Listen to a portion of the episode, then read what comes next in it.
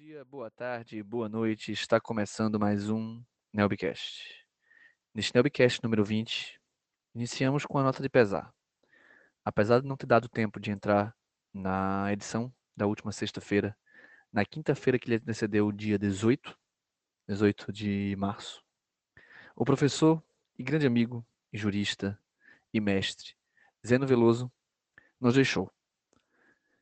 Isso merecerá mais atenção na coluna do Caio Brilhante, mas eu reitero ao que eu deixei claro na última Assembleia Geral do NELB, no último sábado. A vida do professor Zeno Veloso foi uma ode ao diálogo. O nosso grande contador de histórias nos deixou em decorrência da Covid-19, que nos leva tantos amigos, familiares, conhecidos, professores, juristas, médicos, advogados, enfermeiros, engenheiros. Estamos frente a um tempo em que perdemos perdemos nosso povo. E o professor Zeno é mais um, infelizmente, mais um, e uma grande perda para todos nós. Então, eu, nesse momento, antes de apresentar a mesa, o tema do dia, vamos falar hoje sobre China, sobre Myanmar, sobre as relações geopolíticas do Mar do Sul da China, do Índico. Mas antes disso, eu queria chamar a coluna do, do, do querido Caio Brilhante Gomes, que fala sobre o meio ambiente, mas que na sua parte inicial faz homenagem para o Sozeno. E aí nós retornamos. Saudações, caros ouvintes. Estamos aqui em mais um episódio do Nebcast. Eu me chamo Caio Brilhante, sou advogado e professor de Direito como vocês já sabem, vim trazer notícias e informações relacionadas ao direito do ambiente e à sustentabilidade. Na coluna de hoje, vamos falar sobre o direito ambiental na Ásia. Mas antes, eu peço a permissão de vocês para fazer uma pequena referência a um dos maiores juristas de todos os tempos, meu conterrâneo daqui de Belém do Pará, e que nos deixou agora no dia 18 de março em decorrência desse vírus terrível que ainda está entre nós. Eu falo do professor Zeno Veloso, grande jurista que foi também notário, deputado, advogado e grande amigo do Nelby e que nos deixa com saudades e muitas lições. Aqui vou mencionar apenas uma dessas lições sobre o direito e sobre a vida, já que o professor Zeno conseguia, sempre com muita maestria, tratar do direito misturando com poesia, com música e com os mais diversos temas. A lição está no seu livro, Comentários à Lei de Introdução ao Código Civil, no qual ele falou sobre a sua visão do direito, de que essa ciência deveria buscar a leitura moral das normas. Então, uma interpretação teleológica, progressiva dos preceitos, além de buscar equidade, justiça do caso concreto, verificação das circunstâncias, proibição de excesso, igualdade, proporcionalidade e dignidade da pessoa humana. E esse era o entendimento do professor Zeno para tudo que ele tratava, incluindo sempre análises sob o ponto de vista da dignidade, dos afetos, que afinal nos fazem humanos, da isonomia e da justiça, algo que podemos realmente aplicar em qualquer ramo do direito. Mas agora, entremos no tema propriamente dito da nossa coluna de hoje, que é o continente asiático. Primeiramente, cumpre destacar que estamos nos referindo ao continente mais populoso do mundo, com mais de 4,5 bilhões de pessoas, o que por si só já apresenta diversos desafios, incluídos aqueles relacionados ao meio ambiente. Em termos econômicos, continente asiático tem apresentado crescimento bem superior ao restante do mundo, conforme mostram os dados do FMI, Fundo Monetário Internacional. Para 2022, os números do PIB desse continente devem ser de aproximadamente 62,2 trilhões, representando 37% do PIB global. E o resultado de todo esse crescimento populacional e econômico é um verdadeiro déficit ecológico brutal, considerando que a pegada ecológica asiática cresceu muito mais rápido do que a sua biocapacidade, o que se deve não necessariamente ao padrão de consumo, mas sim ao tamanho da população em relação à sua biocapacidade. Ou seja, o continente está precisando cada vez mais de recursos naturais e não os possui para suprir essa necessidade. O crescimento demoeconômico da Ásia é insustentável, o que se agrava com todos os demais problemas ecológicos globais, como a desertificação, degradação das fontes de água e dos ecossistemas, ondas de calor, aumento do nível dos mares, poluição do ar, entre outros. Especificamente sobre a China, a segunda maior economia do mundo, economistas lançaram recentemente um relatório no qual afirmam que nunca na história moderna um país mostrou um crescimento assim acelerado. No último ano, a economia da China consumiu 26% do aço bruto disponível em todo o mundo, 32% do arroz, 37% do algodão e 47% do cimento fabricado em todo o planeta. Percebe-se que são imensos os volumes de matéria-prima e de energia usados principalmente para expandir a infraestrutura do país. Sendo assim, também são imensos os impactos ambientais avaliados, considerando que grande parte da geração de energia na China ainda é baseada na queima de carvão mineral, o que vem causando forte poluição atmosférica nas cidades e grande emissão de dióxido de enxofre, causador da famosa chuva ácida, que afeta inclusive mais de 30% do território chinês. Por sua vez, a agricultura, praticada em muitas regiões ininterruptamente há mais de 4 mil anos, acabou desgastando o solo e exaurindo os recursos hídricos, que também se encontram seriamente afetados. Neste setor, a China apresenta dois problemas graves: a escassez e a poluição de água, sendo que aproximadamente 70% dos rios e lagos chineses estão poluídos, com milhões de toneladas de efluentes domésticos e industriais sendo descarregados anualmente nos corpos d'água. Nesse sentido, percebe-se que, na prática, ainda persiste uma ideia de crescimento a qualquer custo, principalmente às custas do meio ambiente.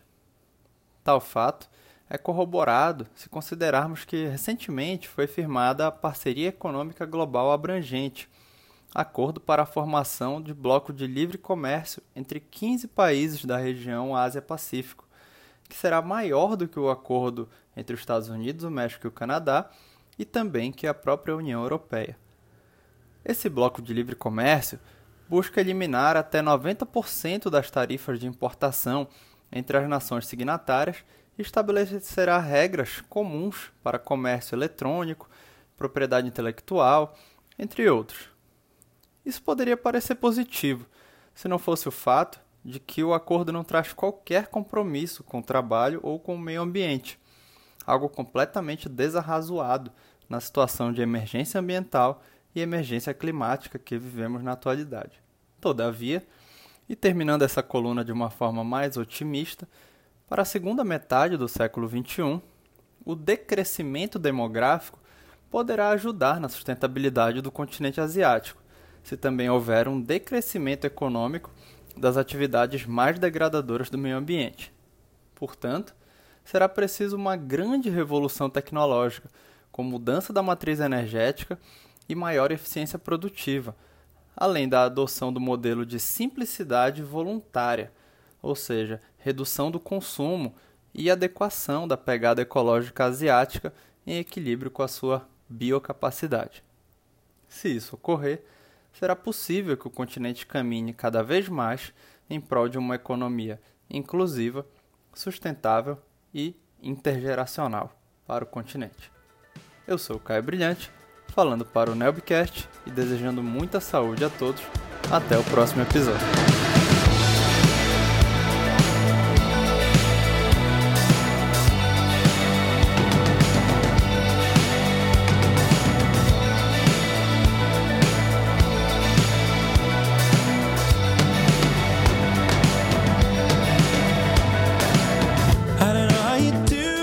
Agora, depois da coluna do nosso querido Caio Brilhante Gomes, apresentar devidamente a nossa mesa, comigo, mais uma vez, Jeff Nicolau. As minhas saudações, mais um sábado, mais um dia ensolarado, mais uma vez na vossa ilustre companhia, nesse programa que tem tudo para ser fantástico. Vamos para mais um. E também comigo aquela que já foi conhecida como Gracinha e agora é internacionalmente conhecida como Belle Carvalho. Ai, Cardona, não perde uma, né? Bem, pessoal, bem-vindos a mais uma semana, mais um episódio de Nelbcast. O tema dessa semana foi meio desafiador pra gente da mesa, né? Mas é porque ele é muito complexo, mas é muito interessante ao mesmo tempo. Então, acho que vocês vão gostar bastante e eu espero que no fim desse episódio vocês já percebam melhor tudo que envolve Myanmar e as, a, as vertentes todas que são importantes para quando a gente vai falar do Mar da China. Claro, né, gente, não esquece de compartilhar esse episódio com aquele teu amigo que deve curtir desse tema, que vai adorar ouvir esse episódio também. Não seja egoísta, partilha lá com aquele amigão. e completando a nossa mesa, o nosso grande presidente André Brito. Salve, salve pessoal! Mais uma semana, mais um Neobcast e como sempre, vamos com tudo. Além da coluna do nosso querido Caio Brilhante Gomes, que nos brindou não só com seu conhecimento, mas com a sua sensibilidade hoje, teremos a coluna da Dona Graça e a história por ela com a Camila Henriques. E dois blocos muito especiais, dois blocos com convidados. No primeiro bloco receberemos diretamente de Macau o Denis Chonchan, aluno da nossa faculdade, para falar de geopolítica do Mar do Sul da China, a questão também de Macau, a questão do Hong Kong, está imperdível. E eu só adianto que essa entrevista vai ser em português e inglês para permitir que o Diniz se expresse livremente na sua totalidade. No segundo bloco, receberemos a nossa mestre, Temes Exposito, que apresentou há dois anos atrás a sua tese aqui, a sua dissertação aqui sobre responsabilidade em proteger e a proteção dos direitos humanos, e tocaremos também no caso Myanmar. Então, é de fato um dia para discutir essas situações delicadas da Ásia. Então, antes já de recebermos o Diniz, vamos diretamente para a coluna da Dona Graça e voltamos com o Diniz aqui. Parece verdade quando a gente esquece de acordar.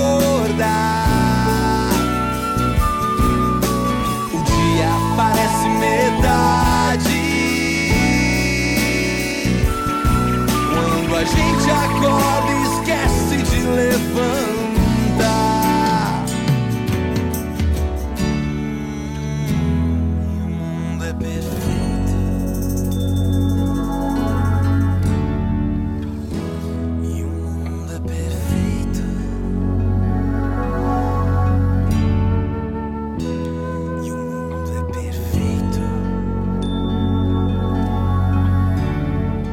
queridos ouvintes, como estão? Espero que tenham passado uma excelente semana. Meu nome é Maria da Graça da Palma Monteiro, sou advogada e professora universitária no Brasil e em Portugal e atuo nas áreas de direito tributário e direito internacional público e privado. E agora também sou colunista semanal do NELBcast para comentar temas atuais de direito comparado entre o sistema jurídico brasileiro e o sistema jurídico português. E quando nos interessar, e até comentar sobre outros sistemas jurídicos. Bem, essa semana eh, optei por abordar o Estatuto da Igualdade. Na semana que vem, vamos começar a falar de nacionalidade, sistemas de aquisição, como adquirir a nacionalidade brasileira e a nacionalidade portuguesa, quais as situações. Então, achei muito interessante, antes de abordarmos o tema de nacionalidade, falamos sobre o Estatuto da Igualdade. Às vezes, até lemos o Estatuto da Igualdade, mas não prestamos muita atenção na importância desse estatuto, não é? Eu, eu própria, eu sou optei pelo Estatuto da aderi ao Estatuto da Igualdade desde o ano de 1989 no Brasil, porque como sabem, né, eu sou eu tenho a nacionalidade eu é, portuguesa e fui residir para o Brasil com cinco anos de idade. Então, na adolescência, num, num dos meus passeios ao consulado de Portugal em São Paulo, uh, eu sou um pouco tagarela, numa das minhas conversas com um funcionário do consulado, eu disse, falei quanto era, quanto era difícil ter que sempre à Polícia Federal, de cinco em cinco anos, renovar, uh, levar toda a documentação, ficar uma boa parte do dia, esperar para renovar a, a concessão de residência permanente no Brasil. E disse a ele, falei a ele da minha intenção de optar, assim que tivesse a maioridade, eu ia optar definitivamente pela nacionalidade portuguesa. E foi muito interessante, uh, quando ele me olhou um pouco abismado, com, com o olho arregalado, nunca me esqueço dele, o senhor Roberto, não é? E, e ele me disse que, que eu não poderia fazer isso, que não me orientava a fazer isso, pois se eu optasse voluntariamente pela nacionalidade brasileira, eu iria perder definitivamente a nacionalidade portuguesa.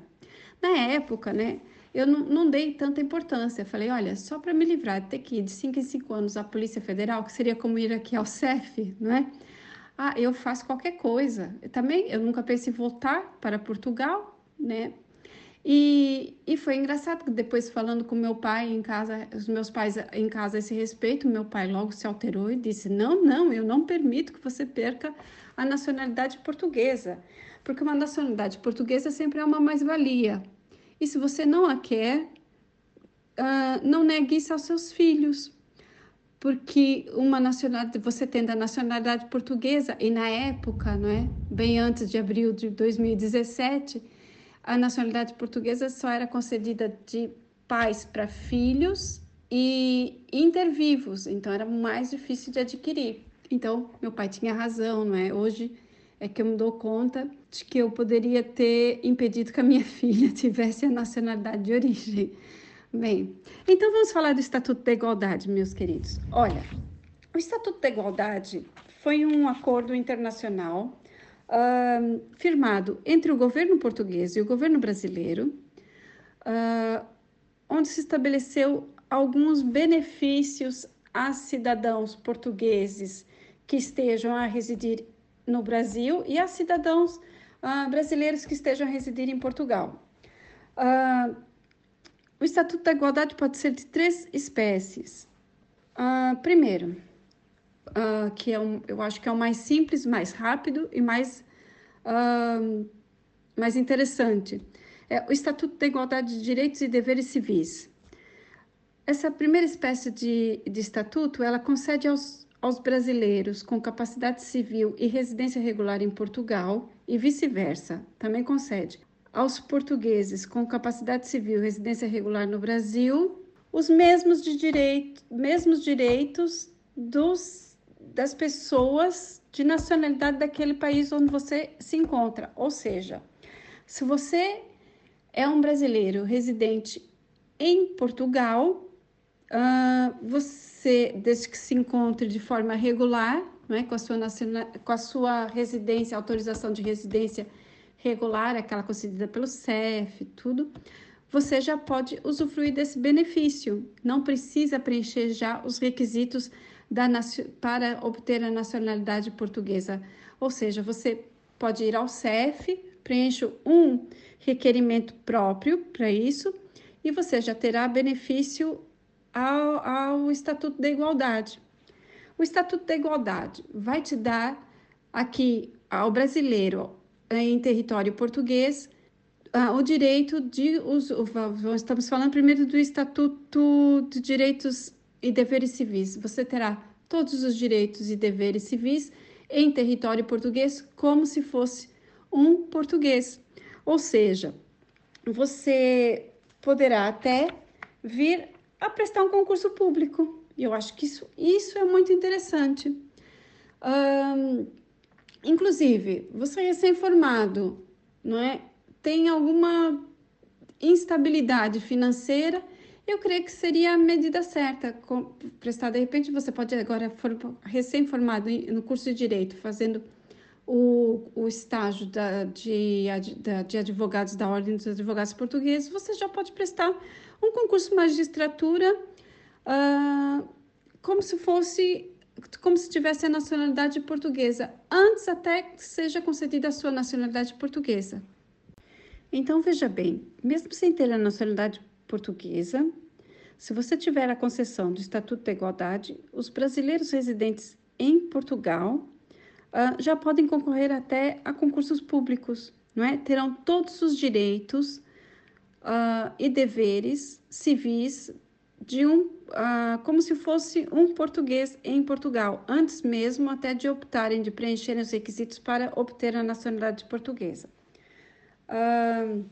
bem, o Estatuto uh, da Igualdade, até o ano 2013, 2003, para você usufruir desse estatuto, você teria que pagar, o processo era um pouquinho mais burocrático, era um pouco mais complicado. De 2003 para cá, ah, os dois governos assinaram um contrato, um, um, desculpe, um acordo muito mais prático, ou seja, todas as taxas de qualquer uh, documento que você vai tirar, qualquer certidão, certidão de antecedentes criminais, certidão de registro criminal, como registro criminal português, qualquer certidão que você vai retirar no Brasil ou em Portugal para depois obter, é, requerer uh, os direitos de Estatuto de Igualdade serão gratuitos, totalmente gratuitos. E o procedimento é muito rápido, é logo concedido ou logo indeferido, mas até hoje eu não vi nenhum caso de indeferimento, para ser sincera. Uh, os advogados normalmente não divulgam muito esse tipo de serviço porque é um serviço muito rápido, muito simples, então teria que ser muito barato. Não interessa. Uh, eu auxilio sempre a fazer esse tipo de serviço, porque como eu usufruo desse benefício desde 1989, eu nunca, eu sempre tive no Brasil, apesar de ter nacionalidade portuguesa, sempre tive todos os direitos e, e deveres respeitados, todos os meus direitos respeitados como se fosse uma brasileira. Tanto é que eu até esqueci que não era brasileira. Uh, o único problema que eu tive, na realidade, foi quando eu passei a, a residir também em Portugal que foi quando me dirigi uh, no começo, em 2011, me dirigi à Ordem dos Advogados Portugueses para fazer a minha inscrição uh, como advogada habilitada no Brasil, com todos os documentos necessários, não é? Porque há aquele acordo entre as, as ordens dos advogados portugueses e a Ordem dos Advogados do Brasil. E estava toda contente, levei toda a documentação necessária e fui informada que não preenchia os, um dos requisitos.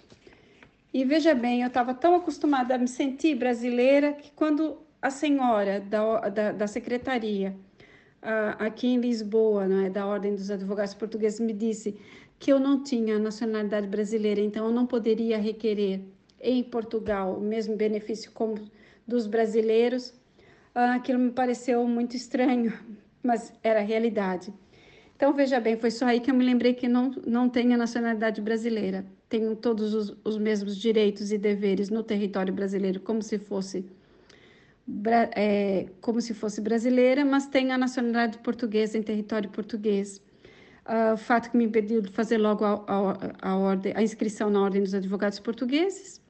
E por alguns anos optei por não fazer essa inscrição, pois teria que me sujeitar, como os demais portugueses, a fazer o curso de estágio na Ordem dos Advogados sendo que eu já era profe professora uh, de estágio supervisionado em faculdades, da estágios supervisionados da Ordem dos Advogados do Brasil.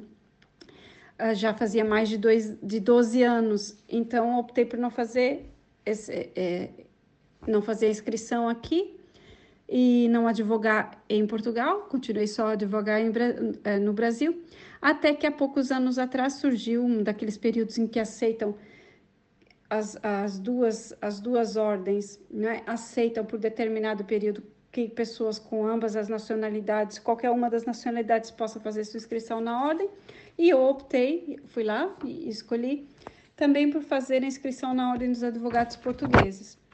Bem, para finalizar, vamos falar das outras duas espécies de Estatuto da Igualdade, que são a, a igualdade de direitos políticos que, nesse caso, ao reconhecimento dos mesmos direitos e deveres políticos uh, que os cidadãos do, do, do país de, de, do país onde você se encontra. Então, você, se você optar, tiver residente no, em Portugal e optar pelos direitos políticos também, então você tem, é, tem direito, inclusive, a votar, não é? E também, quem sabe, até concorrer a um cargo eleitoral. Bem, e há também uma terceira espécie, espécie de, de Estatuto de Igualdade, que é Estatuto de Igualdade que abrange os direitos civis e os direitos políticos. Então, nesse, mas veja bem, aí cumula os dois, cumula tanto os direitos e deveres civis como os direitos e deveres políticos, esse terceiro. Observe que quem opta pelo exercício de direitos e deveres políticos, seja pela segunda espécie ou pela terceira, perde os mesmos direitos políticos no seu país de origem. Então, se você opta por passar a ter o estatuto do a usufruir do estatuto da igualdade em Portugal, você é um brasileiro que está optou por é, é, usufruir, gozar do estatuto da igualdade em Portugal. Nessa situação, você então está abrindo mão dos seus direitos políticos no Brasil, certo? Ah, que depois, claro, se você optar por rescindir o seu contrato com, com desculpe. Então, e se no final, por final, você optar por retornar ao Brasil ou escolher optar por não não exercer mais os seus direitos políticos, aqui você pode novamente readquirir os seus direitos políticos no seu país de origem. Bem, uh, note que essa concessão do Estatuto da Igualdade ela pode caducar se você deixar passar a data de validade e não renovar, ou ela pode ser cancelada se for cancelada sua autorização de residência. Então veja, você ter o Estatuto de Igualdade na realidade não impede, infelizmente, não, não anula a situação de você ter que manter a sua residência atualizada, né, regular naquele país. Ou seja, os brasileiros em Portugal têm que continuar aí ao CEF, renovar de tempos em tempos a sua autorização de residência, porque se ela vier a ser cancelada ou se ela a sua validade expirar, então o seu estatuto também é, é, é extinto. E a mesma situação aos brasileiros que se encontram, é, aliás, desculpe, aos portugueses que se encontram no Brasil. Lá no Brasil, nós podemos pedir o Estatuto de Igualdade perante o Ministério da Justiça você pode mandar até através da Polícia Federal ou diretamente para o Ministério da Justiça, uh, mas também tem que continuar fazendo, manter sempre o pedido de autorização de residência tem que estar em dia e esse é pedido perante a Polícia Federal. É isso.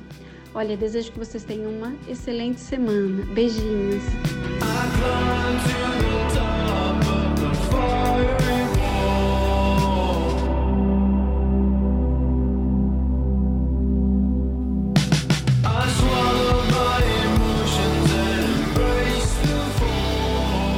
Agora o nosso primeiro bloco para tentar compreender melhor as relações geopolíticas da China, em especial no Mar do Sul da China, e também a relação de Macau, Hong Kong.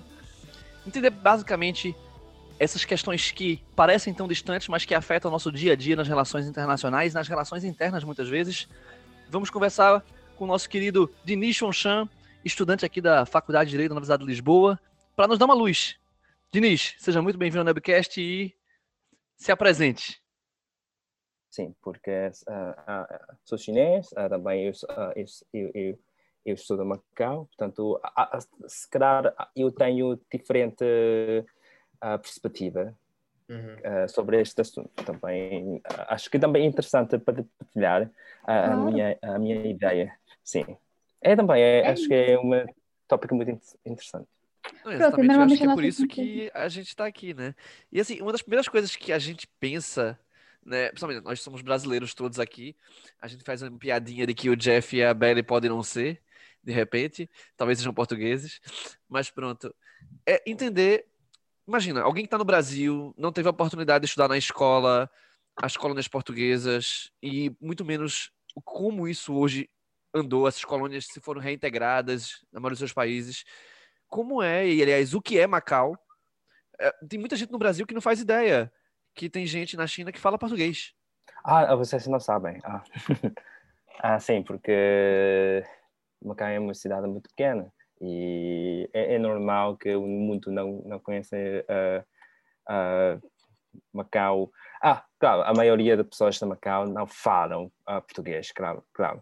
Uh, mesmo que uh, éramos a colónia portuguesa há 300 e tal anos, e, e a língua portuguesa ainda é, é, faz parte das nossas línguas uh, oficiais, uh, mas uh, a maioria das pessoas fala chinês, a maioria das pessoas aqui um, é etnia das chinês, chinesa.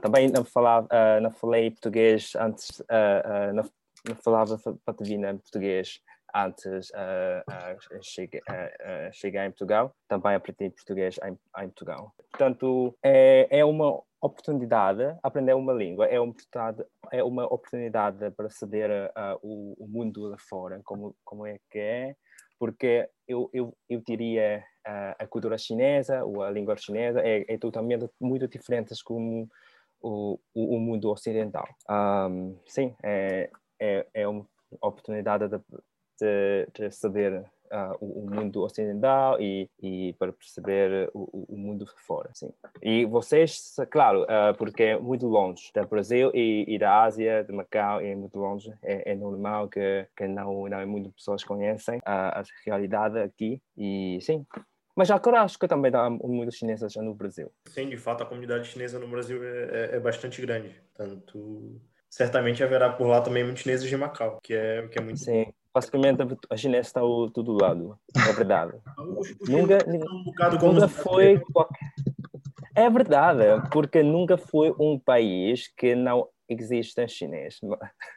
Eu, eu visitei uh, muitos uh, uh, países estrangeiros e todos os países e, e posso encontrar um chinês. É, mesmo a África é cheia de chinês, é, é verdade. Chinês é, é, é do lado. Uma vez a gente uma vez a gente teve uma conversa, Diniz, não sei se você lembra, fora da faculdade, e tu me disseste sim, sim, que sim. tu me disseste que se uma pessoa sabe saber falar mandarim ou chinês, ela nunca fica perdida, porque em todo lugar vai haver alguém para ela ter uma, uma informação. É a língua mais falada do mundo também, né? Então. Sim. Mas acho que Brasil e China têm, têm alguma coisa muito parecida. É, também é it's a developing country, é, também é muito grande. Uhum. Uh, não conheço muito bem o Brasil, sinceramente, porque nunca fui. Mas a realidade da China é mais complexa, porque, porque somos muito diferentes. Como brasileiros também é muito diferentes.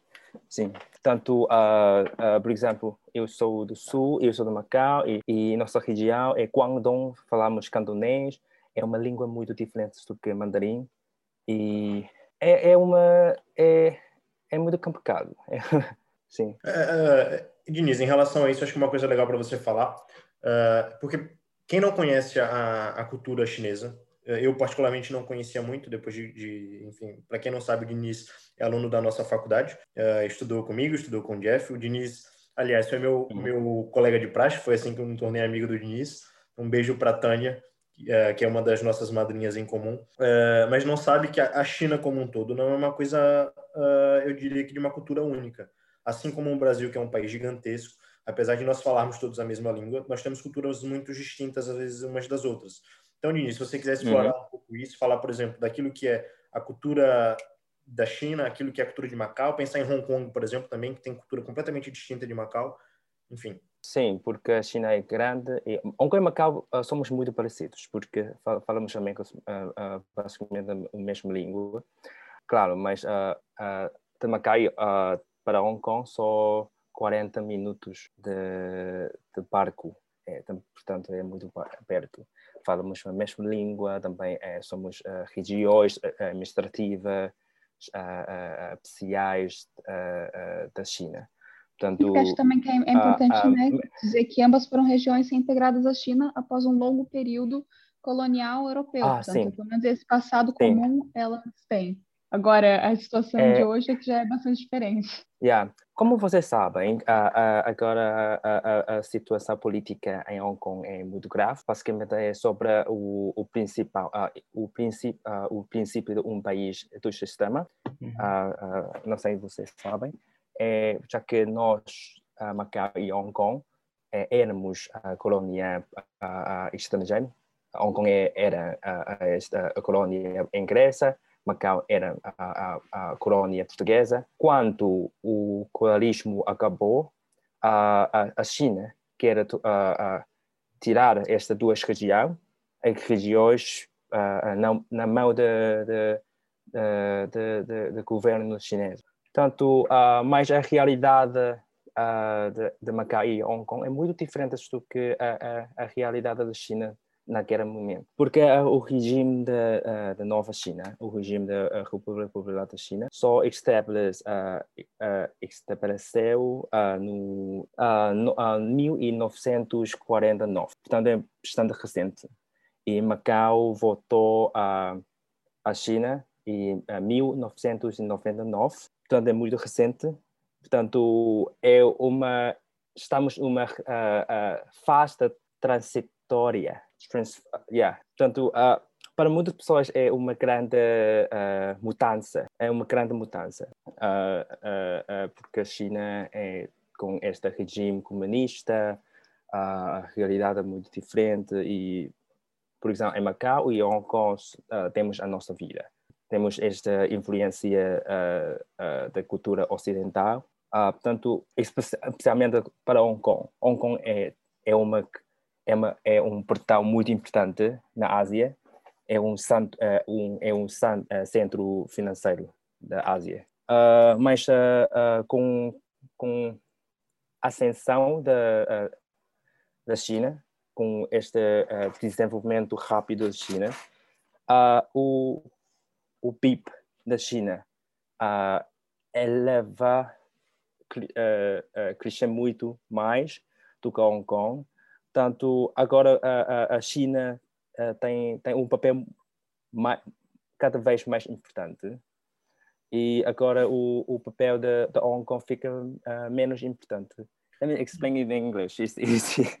pode falar, pode falar inglês de vez em quando. Uh, essa não é uma coisa comum das ah. nossas conversas. Às vezes, uh, de vez em quando sai uma palavra ou outra em inglês, não há nenhum problema. Do so mundo... basically, the people they yeah, basically uh, people now they are they're afraid of China taking uh, uh, uh, getting more and more influence to Hong Kong and Macau because China wants to take care of everything. But Hong Kong and Macau, we have our own culture and our own reality, and the people they, especially in Hong Kong, they, they used to have have a very important role in, in Asia, and nowadays with the with the growth of China and and the people they're they're afraid uh, this change.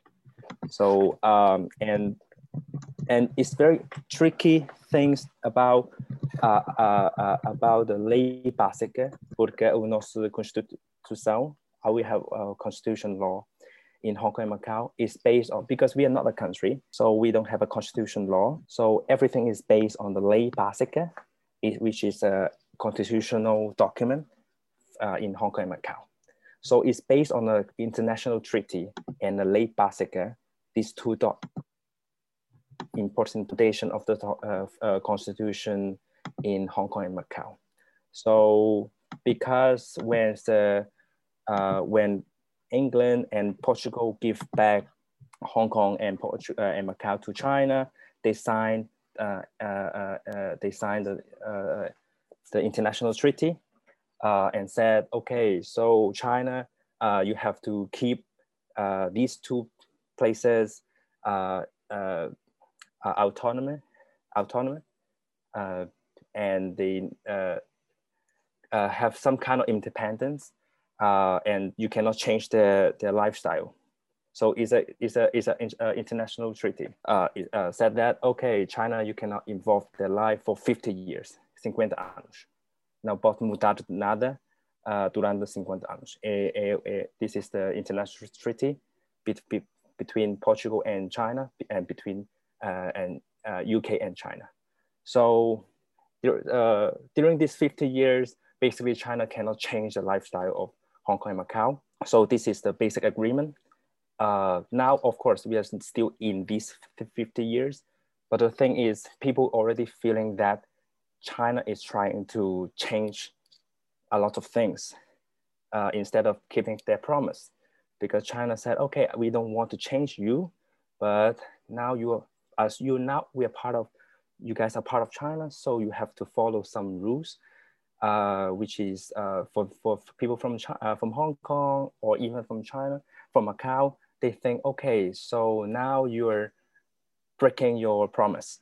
You're breaking your promise. You said in the in the international treaty, you said you don't you want you don't inter, uh, uh, uh, in the uh, you don't want uh, you, you cannot in, in uh, you cannot um, get involved so much uh, inter, uh, uh, internal issues, but you're you're actually doing a lot of things behind. For example, um, some people feel like some free, uh, speech freedom or some press freedom uh, are kind of limited right now because China is so huge and imagine if they are saying something against um, some national security.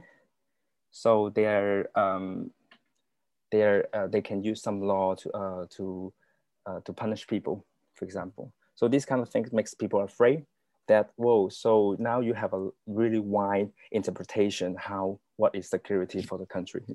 So this is um, is a basic conflict between the people from hong kong even in macau. Macau is so small so we basically we don't have a lot of uh, our uh, conflicts because in macau people in macau is is different because it's so small so they don't feel like they have power to against china but hong kong they they're more they're bigger, they're bigger, and they have bigger impact in Asia. So they, the people, they decided to to to to uh, to against uh, the involvement of China. For example, China want to. So uh, I don't know if you guys know, like uh, back to a few years ago in Hong Kong, they have the Umbrella Revolution. Yeah, it's a big, very big contest in Hong Kong, and people go on the street the reason why they, they, they start this protest because of the the each uh, uh, Hong Kong uh, uh, the the, the government the central government of China issue a a lei de segurança national like the, the, the national security law. So for this law uh, is uh, they is actually according to the ley the ley basica they said like, okay, if there's any law, because we don't uh, we don't immediately or directly uh, applicate the law from China. We have to establish the law locally in Hong Kong and Macau, and we can use the law. We can borrow the law from China. But the thing is, nowadays the government from Hong Kong and Macau is also nominated by the central government. So actually they are aligned so most of the situation that of the uh, special uh, special administration region, uh, our chef executive, um, they are, they have to align with the central government. So basically, the they, they, they do what whatever the central government told them. So that's why the people have conflict because they it's about uh, insecurity, the inseguranza. The, the people they don't feel comfortable with this kind of way that how China manage the cities. Uh, basically, they don't feel comfortable that China promised they have this, have that, but actually they, they broke that promise kind of thing. Um, but of course, I have to, uh, uh, in a more neutral position, I would say these also have different interpretation inside Hong Kong and Macau. Some people think, okay, it's fine to have a national security because it's good for us. Uh, and it's normal, it's happened in the countries because national security is good for uh, stability for country. So some people think it's okay if I don't do anything bad, I think it's not going to hurt me. Some people think, oh no, it's very bad because China can do whatever uh, interpretation. I can just go on the street and if I'm suspected uh, that if I violated the, uh, the national security, I will get go to jail for for some reason. Just depends on the interpretation of China. So it's very dangerous. So people have very different understanding of this.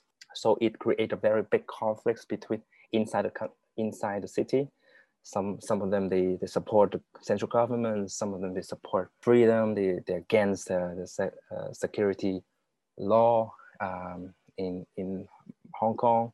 So um, so this is basically uh, the situation in Hong Kong. Macau have very very similar situation, uh, but of course Macau doesn't have so big reaction because Macau is so small. So people basically they just follow what Hong Kong is doing, and of course people also have their uh, the reality between Hong Kong and Macau is a little bit different, but we are facing the same issue that the China is getting more and more involvement um, uh, uh, in a political way. So um, nowadays, I a uh, few days ago I just heard like even the because we have the office of uh, is a company Gabinete Lingação, it's a license uh, office that is a is a is a government is a central government of uh, a department inside Macau because we as a is as a special administration region we don't we we we don't have our uh, military military. So our military basically is Chinese military so they have their military inside our city. So they uh, uh, and but every we have our own law and our own Uh, uh, uh, chef executive. We have our uh, Assembleia Legislative. but basically, so is this I think is very important. It is also talk about how can we have a peaceful relationship with China because um, it's very important for us because it's China is so huge. It's they're growing. Um, and also we are now getting more and more dependent to China because uh, China is huge and a lot of things we need to be dependent to them. So uh, it's also, and now they have a very important project. They want to integrate Hong Kong and Macau to other uh, uh Chinese city, which is uh, Grand, uh, Grande Bahia. Have you guys heard about Grande Bahia? No? Okay. it's, a, it's a project that Chinese doing that uh, is is a is an integration project that which is uh, connected because Hong Kong and Macau very close. Uh, we are in the uh, same uh, geographic uh, location. So Hong Kong, Macau, and others Chinese city. We we want to create a alliance, um, like an economic alliance. So it's called Grande Bahia. So Hong Kong, Macau, and and other nice, nice cities uh, of China. Esse é, can... esse é aquele acordo que também tem a, a, Nova Zelândia e a Austrália ou é outra coisa? Não, eu acho que ele está é falando daquela questão de integração por conta do, do estuário de Zunjan, que fica na, o, o Catão, o Cantão tem essa questão muito interessante, né? Porque você do lado de, de Hong Kong você tem o Shenzhen e aquela região econômica muito importante. Yeah, yeah, yeah, né? exactly. Yeah, okay. yeah. Uh, Shenzhen is close to Hong Kong, uh, and is a e eu falei o nome do estuário aqui, mas com certeza eu pronunciei de forma horrível, né? Mas é, é o estuário do rio que basicamente junta vocês todos ali. Yeah, yeah, yeah, yeah. So we all uh, rely to each other, and people, uh, China wants to because, well, we're very small. Hong, even Hong Kong is very small. So when we need to grow, we not we also need to depend on the land on China, but just past the border is China. So we so now people creating this kind of collaboration with these cities, uh, Chinese cities. Aria, uh, Aria the Grand, uh, uh, you guys know already, uh, we have one of the biggest bridges in the world, which is connect the, the, the, the, the Zhuhai, Hong Kong and Macau. We have a bridge connected to all yes. this. It's 50, 50, kilometers. Yeah, is uh, faz parte do projeto esta área da Grande Bahia de Cantão, Hong Kong, Macau. Ah, peraí, vou. até português. É, quando você abre o Google Maps, você vê que já há um traçado de projetos do que deve ser possivelmente essa união dessa região, não é? Yeah. Basicamente, em português é o que nós chamamos de conurbação. Né? Uh, só que nesse caso envolve aqui duas regiões que são basicamente, se, o Diniz, uh, se eu não estiver errado, o Diniz me corrija, por favor, que é a península de Macau e de Hong Kong. Portanto, é, é unir basicamente tudo aquilo. Yeah. But uh, I'm not saying, yeah, and also a very uh, polemic uh, issues also about Taiwan because also very close. We are also very close to Taiwan. It's just uh, it's just one hour away from Taiwan. Yeah, but Taiwan is a completely different story. Um, but we have also very uh, also kind of like uh, similar political reality because Taiwan is also uh, more democratic and more liberal uh, uh, uh, state, I would say. Yeah, but it's, it's also different to what Hong Kong, Macau we are facing because we are basically we are part of China now. We are the special administration region in China. Yeah, but now people are it's very sensitive because China wants to get more and more involvement in these two um, uh, uh, regions, but but according to the international treaties, they cannot do so much here, but actually do it doing. So they're kind of violating the international treaty, but they don't care. it, it, it's about the interpretation. Yeah. Diniz, me tira uma dúvida. Cara, primeiro, uma aula, né? Falar com você é uma aula e é uma perspectiva fantástica de quem tá aí. Mas você tocou nessa região e a importância dessa região. E essa região também, pela sua importância econômica, inclusive militar, pronto, é, tem uma saída para o que, não sei, aqui em Portugal chama o quê? O Mar do Sul da China também, como no Brasil. Eu não sei como chamam aqui. Mas essa região do Mar do Sul da China, do da South China Sea, é uma região hoje muito importante para a China, do ponto de vista comercial uhum. e geopolítico. E uhum. a gente recebe muitas notícias disso, de como a China está agindo com aquelas ilhas artificiais e toda essa questão, e a importância econômica também para integrar essa região. Então, assim, como é que está acontecendo isso? A gente viu no começo desse ano alguns atritos, assim, até dos Estados Unidos se aproximando militarmente da região de alguma forma. E como é que você percebe isso estando aí? Até porque muitos países ocidentais também tomaram a posição dos Estados Unidos, não é? Então, está tomando uma posição cada vez maior e se tornando o atrito cada vez maior. Então, realmente, se conseguir explicar um pouquinho a posição da China quanto a isso. Ah. E, e, e não só os países, tipo, você vê, por exemplo, países como as Filipinas, que são aliadas dos, dos Estados Unidos, que também... Ah, yeah, yeah. Yeah, I think it's a very... Uh, it's a, first, I think it's a very... First, uh, look at the map. Uh, China is actually... Uh, China, China é um país grande, mas China não tem acesso ao um, ocean. Não tem acesso ao mar. Não tem acesso ao uh, ocean if you look at the map, China already, uh, although China is face, uh, facing part of the, the, the, ocean, but they don't have the uh, direct access to the, to, to, the Pacific Ocean, if you look at the map.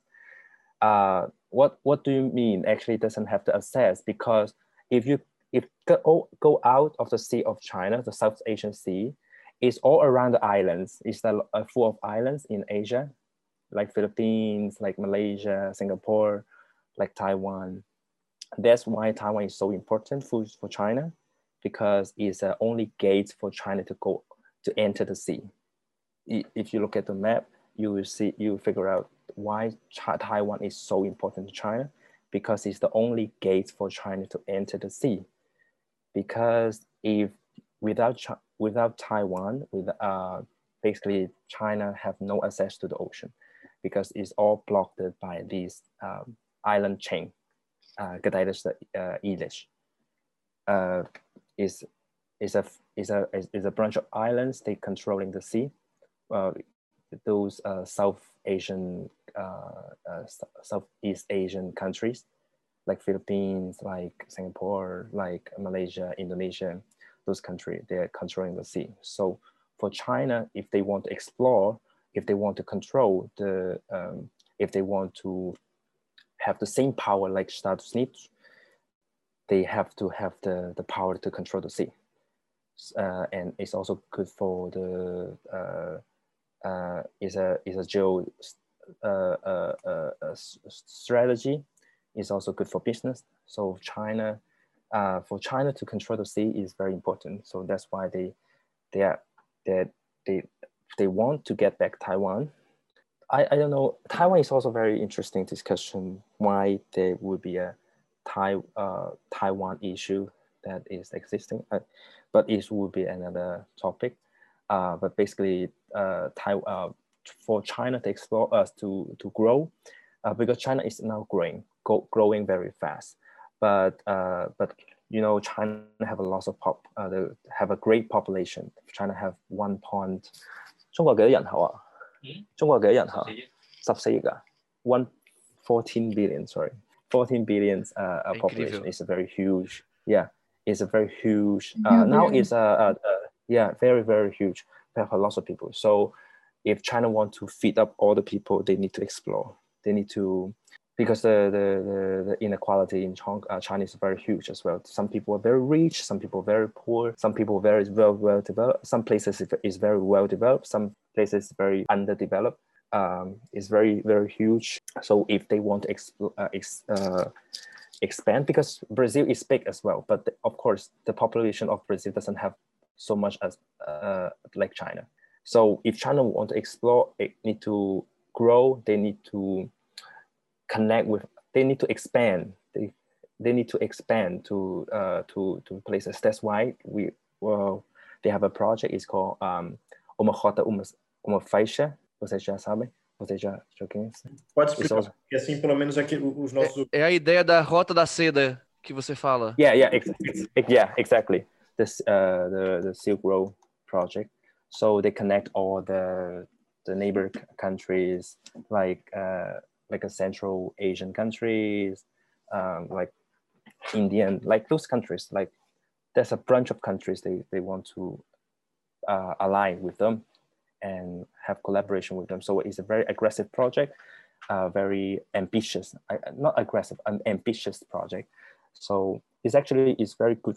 In, it's also very smart to to because uh, China needs alliance. In like unlike United States, United States doesn't have, doesn't have any enemy because it's an independent continent. Basically, they only have the neighbor country of United States only have Canada and Mexico, but China have so many uh, neighbors like Brazil. Brazil have so many neighbors countries. China have so many neighbors country. I think I, I, I don't I don't even remember. It's 26 neighbor countries. I don't know.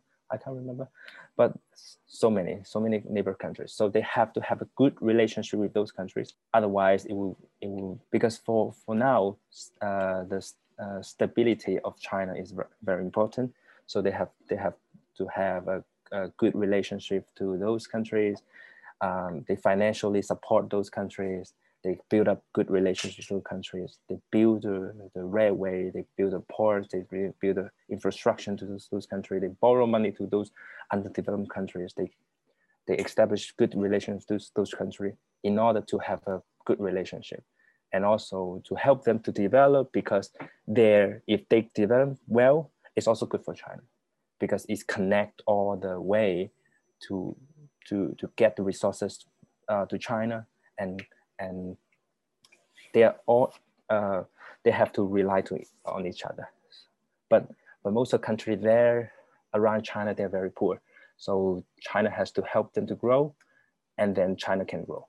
So that's that's the that's the idea that China. I think, to be honest, I think uh, everything China is doing is very smart, and if I'm China, I would do this, uh, and I have to do the same because it's it's the only way how China can survive. Because such a big country, they need to survive. They need to feed up so many people, and they need to grow. It's the only way they have a good relationship with the neighbor country, and they have to grow. Because China, um, in the 80s or in the uh, before China, uh, uh, the Republic of uh, the Republic Popular China established is a very close country. They close all the they don't didn't have any relationship to the neighbor country, so that's why China is growing so slow. Uh, in the past 20 years, it was very slow. It's very underdeveloped. Um, they have so many poors in China, and then the new president, um, I think the Deng Deng Xiaoping, uh, the, the previous president, uh, decided to open the gates of China and everything start growing so fast because the, when the gates open and they, they start having international uh, commercial business activities and and with the with this population with this all potential with this all resources and China grow like crazy. And now they need to go to another step because um, it's, it's getting uh, to be honest like if you ask me um, uh, about some very sensitive like political issues like uh, uh, uh like democratic uh, democracy in China I think to be honest I think nowadays it's not like now for China democracy is not a good idea for China right now because it's very it's a country is this country is very huge. Uh, democ- one of the uh, in my in my perspective, uh, uh, in my opinion, democracy sometimes is not good if people have very different reality and different understanding of some specific or particular issue. Because it's very hard for people united together because people would just some people think in this way, some people in that way, and never come into a conclusion. And if China wants to move forward in a more fast way, uh, democracy doesn't work because it would just, the country will fall apart very quickly. Um, and the education in China is not enough for democracy right now because some people are more educated and uh, and even more people are under edu under education that like they don't have education so for in this reality at democracy sometimes is actually not a good idea for for country to grow because it actually makes the country um, fall apart because people have very different culture identity and um, like Brazil like Brazil like uh, like like like you guys from Brazil you know Brazil is a, a democratic country and people uh, from one state to another state can be very different so sometimes it's very hard for them to have a same idea. So uh, nowadays, people in China, to be honest, uh, they don't care about, they don't, they don't think, they don't care so much about democracy, because for for those people, they think if they're they have a stable life, they, if they have a secure life, they don't care who make the decision, because the most important thing for people, for the population, for the people living, for the citizens, um, stable uh, economic uh, uh, if they're living if they live well they don't they don't they don't care so much about who who take in charge of a country. So because for people who who is suffering so much in the past for them to have uh, to have things to eat to have school to go have a stable life for them is the most important things than than give them votes. So that's why a lot of people in China, they are satisfied, satisfying what they have right now. Of course, if you ask me uh, if, if it's possible to have democracy in China in the future, nobody knows. But I think it would happen in the future, but not now. Uh, I, I think now is not also not a good timing and also not a good uh, right is not the right time for, for China to have a democracy um, Hong Kong Macau is different because we are we are we are uh, mature enough to have democracy because we have been under this kind of system for hundreds years. So it's very different to China right now. So that's why people um, in Hong Kong Macau is is very different to to China because we have we have been separated for for 400 years. So the reality is, is very different to China. But if you ask me, China is also very develop, developing very fast. People are they're having a kind of good life there, so people they don't care so much if they're they're having votes or not because if you have a good president, for them it's a good president. What is a good president? Is a good president who can give you good life, who can give you a stable life, who can give your ch children have school to go, who can give you a job. This is the most important for the most basic class people. They this is what they care right? If you if you have a democratic uh, uh, uh, president but you don't have school to go your your your country is falling apart with war with all the conflicts for this is not people want. It is not people want from from the country because for them in this in this phase stable is is more just uh, being stable is most important especially for the people like when we talk about sta- uh, uh, stable for example people uh people from Xinjiang from Tibet you know it's it's it's also close to the border. Uh, Xinjiang and Tibet is also close to the border with other other country uh, with other countries in uh, Central Asia. Uh, people are very they're not with the same ethnicity, like they are the minority. For example, Tibet or the Xinjiang, they are the minority, don't speak the same language. They, they are like, they're, they, they speak like Turkish people. They, they looks like Turkish people. They're Chinese, they with Chinese passport, they, but they are not with the, like the majority. We we call Han and uh, ethnicity. We are the majority. The majority uh, ethnicity in China is Han, and the, and we have a lot of minorities, or or we say uh, uh, indigenous people in China. We have 46, 46 ethnicities in China. We don't only have one ethnicity in China. We have 46 ethnicity in China. So different ethnicity, they have their own cultures, especially for those like Tibet, Xinjiang, those they are, they live with all minorities people. Uh, and of course, they have very different uh, understanding of how a society work. They have different culture and try China wants to unify them. Uh, so that's why they create conflicts there. Um, but for people those uh, from those areas, they also want to be stable because stable is everything right now for China. Because if you don't have a stable society, everything is useless, right?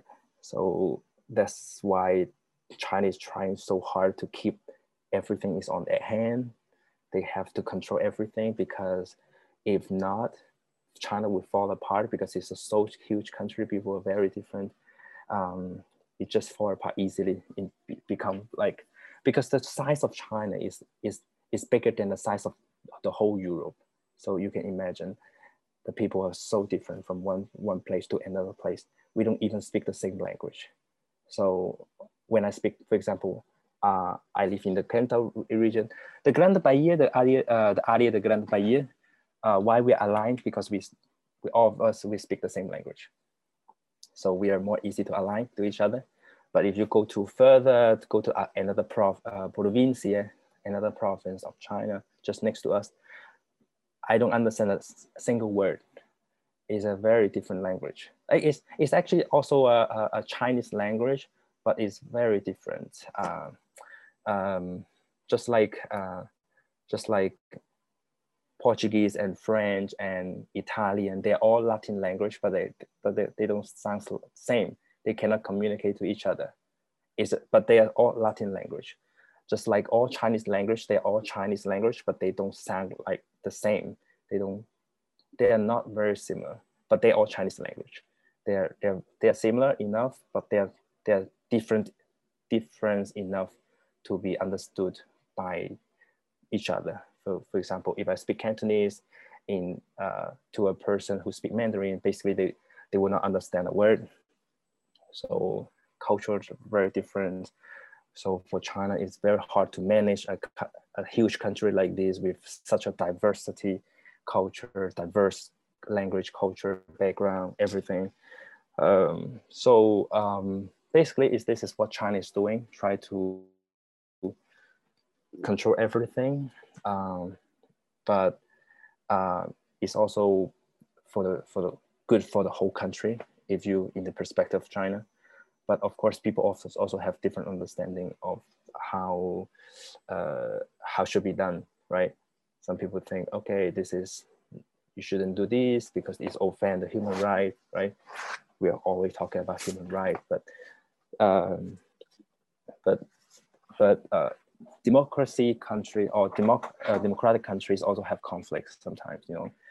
So um, United States also offends human rights, right? So human rights is not just only happen in the communist countries, it's also happen in democratic countries. So um, it's, it's, it's the different reality. reality. Uh, in my in my perspective, uh, we have to understand the reality of China because it's a very different situation. Um, we cannot use the, the standard what's happening in this uh, uh, uh, Sociedad Occidental to think about China because the reality is different, right? Because if you manage a, such a huge country with such a huge diversity, you have to use a lot of uh, effort to to to to make the country unified. Otherwise, it will just fall apart, right? Yeah. Uh, do you think uh, the Chinese model um, could work in another country? You know, I mean, China currently uh, influence uh, Africa a lot. For example, uh, Ah. you know, it's possible to work in Africa. I don't know, by the way, you know, You mean like uh, China is getting so much involvement in Africa? imagina, o modelo chinês, O modelo do Brasil, ele foi um modelo sim. muito útil para tornar a China novamente um grande país e uma economia muito forte. E passou da China de uma produção ah, que nós falávamos de grande escala apenas para não só uma produção de grande escala, mas de tecnologia e patentes hoje. Você vê que a influência chinesa hoje na África começa também a trabalhar essas ideias de produção, tanto de baixo custo, mas também de linhas operacionais muito parecidas com o que a China tinha na outra década. Será que, a partir disso, nós não conseguimos estabelecer na África também esse próximo passo para que a África também se torne uma, uma criadora de patentes, um âmbito tecnológico também? Não sei se me fiz entender. Um, yeah. So uh, of course now like the leading industry in China is in uh, the technology. Well, the the technology in China is so growing so fucking fast. It's crazy. Yeah, I have to tell you, like it's so crazy. Everything now, like um, now we, are, for example, in Macau, we are building a smart city, which which is like uh, everything like smart payments, smart uh, uh, uh, administration, smart transportation, like everything is smart, like smart city. For example, in China nowadays they don't use paper money; they use e-payment. They use with their phone, with the QR code, with with they just they can go everywhere. They don't use paper money anymore. Basically, um, everything they use everything in technology. Even the beggar on the street, they have the QR code. You can scan the QR code and you, you can donate the money to this beggar. It's crazy. yeah. So basically, the the e-payment, for example, the the even for example, the uh, in the court, you know, in the uh, the tribun, uh, tribunal machine, eh, agora também tem the AI, the the intelligent uh, artificial they also adopted in in the in the in the uh, tribunal. So some part of the cities they're already using the uh, the intelligent artificial intelligence in the court. So China is developing so fast in the in the technology way. I believe it would be it would be a big uh, because now when we talk about the uh, desenvolvimento uh, uh, technological, we're talking the te- technology uh, a big data. Which country have bigger population of China uh, than China? Basically, China has the have a really big database, right?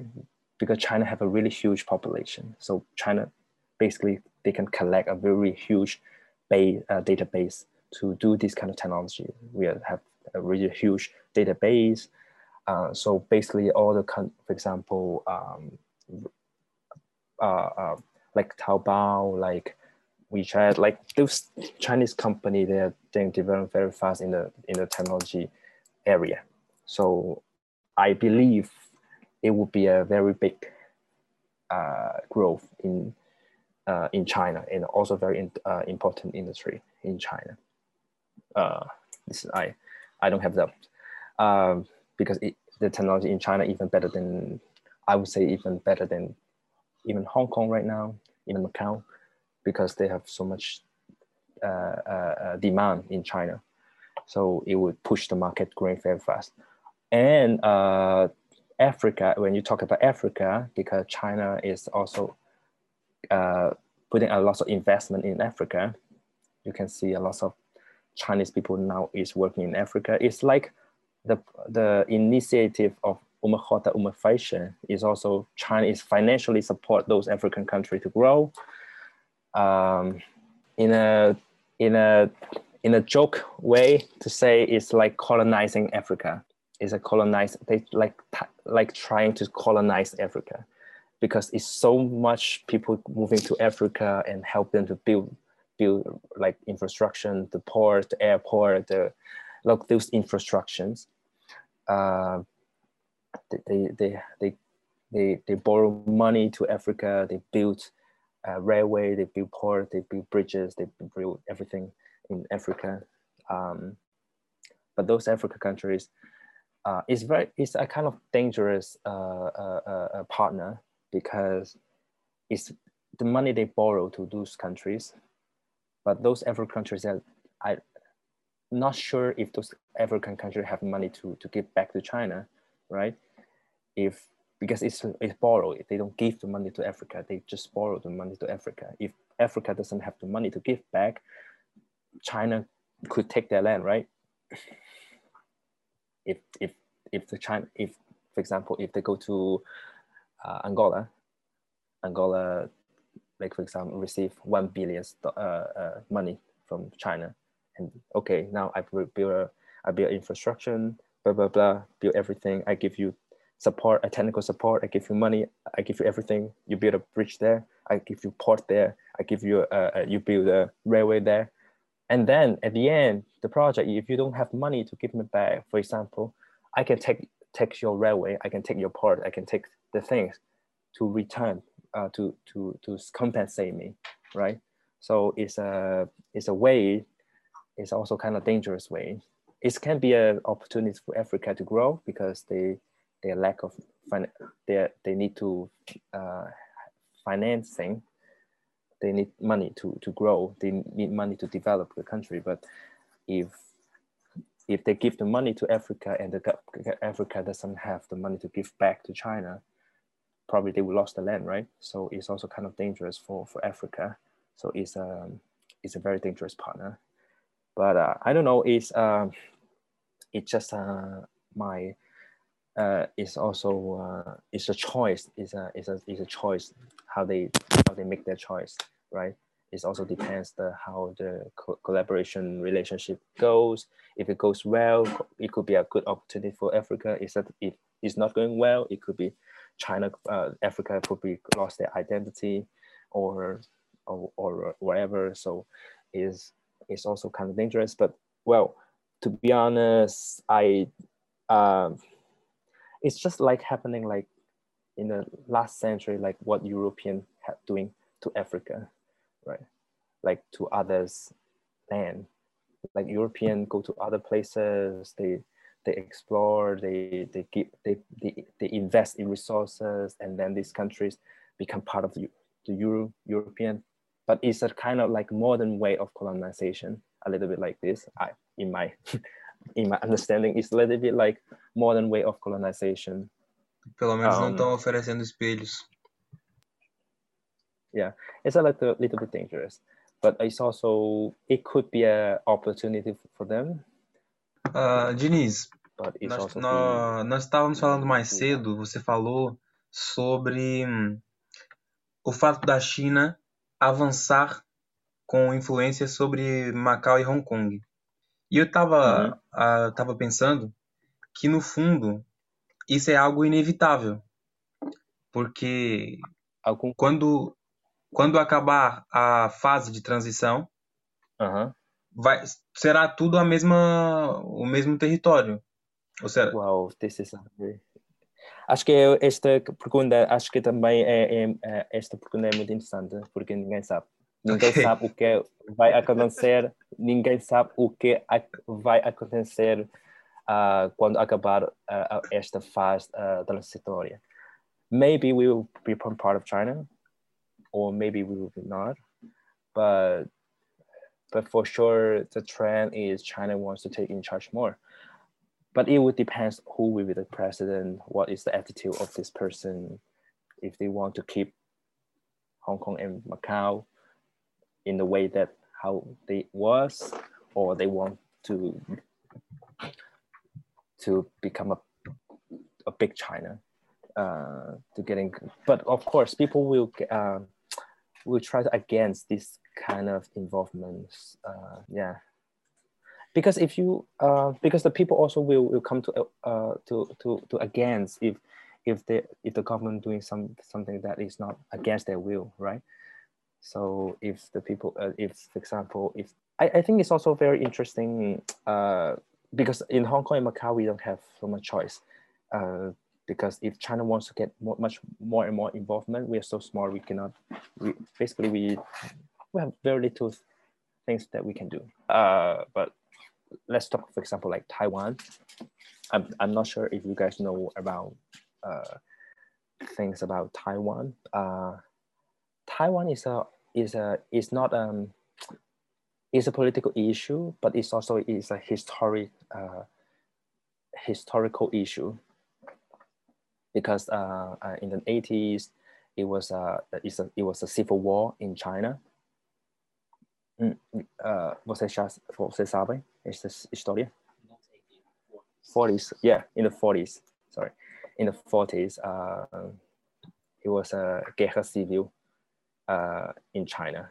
So it was two different party. One is the Democratic Party, another is Communist Party, and the and the Communist Party uh, fights to the uh, Democratic Party, and the Democratic Fujiu to this island called Taiwan.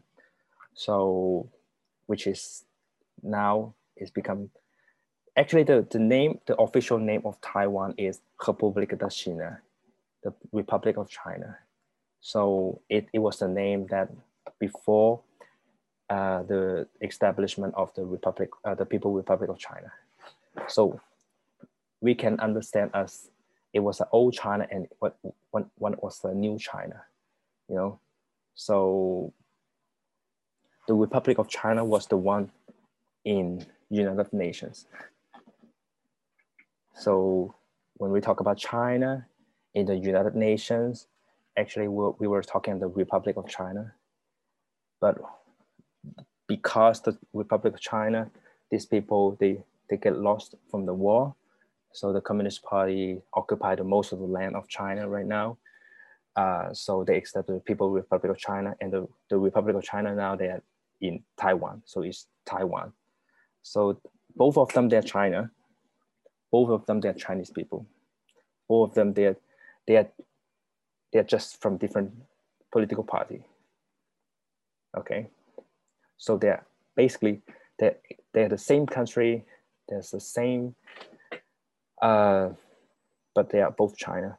One is the People Republic of China, and another is Republic of China. But the the before the the People Republic of China, it was the Republic of China. It's very very complicated story, but it's a historical issue. So these Communist Party, they want to uh, they want to get back their land, which is Taiwan. They said, oh, Taiwan is also part of us, our land. So you should, because you guys lost, so you guys should leave from this land because this is our land. And uh, Republic of China said, oh, we didn't lost, we are just still here. so they're just still in the Republic of China. Uh, and it was separated for many, many years. So now the situation is is stable. Uh, China still wants to get back to uh, get back Taiwan because, as I said, China wants to have the access to the ocean.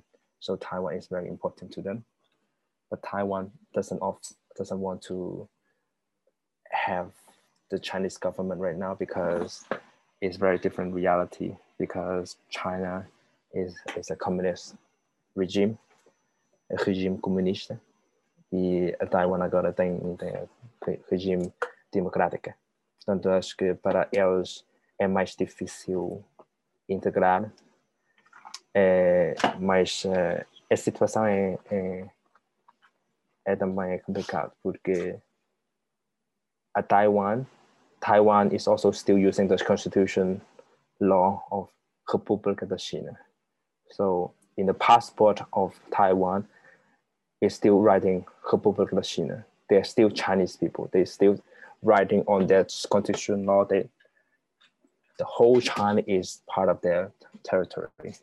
So both land they're claiming this land is mine, but de facto, the Republic of China is controlling 90% of the land of the this this country, and the Republic of China is just controlling 10% of the of the of the territory of the country, but basically they are the same country, but with different political parties. Uh, yeah, but it's very hard for Taiwan to to against China because China is getting so fast, so so big. So the only situation is just stay like now. Maybe one day they they be, they can be unified, but not now, because now they have a very tension relationship. Uh, also they're not on the same page of development. So it's also kind of complicated. Yeah. But basically, if you go to Hong Kong, if you go to Macau, if you go to Taiwan, if you go to China, you need four different vis- visa, uh, vistu, to go to these four places because it's for, it's for um, uh, uh, uh, jurisdiction. Yeah, it's different. It's, it's controlled by different governments. It's quite complicated. But we are very close to each other.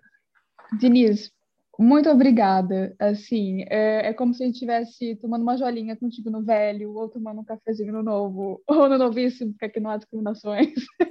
Adoramos os três bares. E assim, que aula, porque a gente falou da, da relação com a China em relação a Macau, Hong Kong, África, Taiwan, EUA, tudo, e é, é muito interessante porque, imagina, às vezes é complicado para a gente até considerar, perceber a situação de, de pessoas que estão no mesmo país que a gente. Quanto mais num, outro continente e tantos povos diferentes, com uma cultura, com uma história diferente, línguas diferentes. E realmente foi muito interessante porque você tocou em vários pontos, várias vertentes que às vezes a gente nem tinha considerado e que tudo isso pesa na balança final, né? E é completamente diferente falar com uma pessoa que realmente está aí vivendo isso, que vê que é o dia a dia e conhece pessoas que também estão vivendo. Portanto, muito obrigada, a gente gostou muito, foi muito enriquecedor e maravilhoso, adorei. É isso, Obrigado, fazer obrigado. as palavras da Belle de nos obrigado. Para quem não sabe, nós estamos gravando agora são 16 e 12 aqui em Portugal. Então, nós começamos a gravar às 15 horas. Em Macau eram 11, agora já são meia-noite e 12. Portanto, o Nisa aqui se dispôs a muito tarde uh, poder conversar um pouco gente, com a gente. Portanto, meu muitíssimo obrigado. E Diniz, espero você em breve. Já tenho saudades aqui dos nossos almoços e das nossas saídas com as nossas madrinhas. Portanto, pá, vamos ver se em setembro nós não nos vemos aqui pelos corredores da faculdade e pelos bares de Lisboa. Ok, obrigado. Obrigado. Obrigado pelo convite também.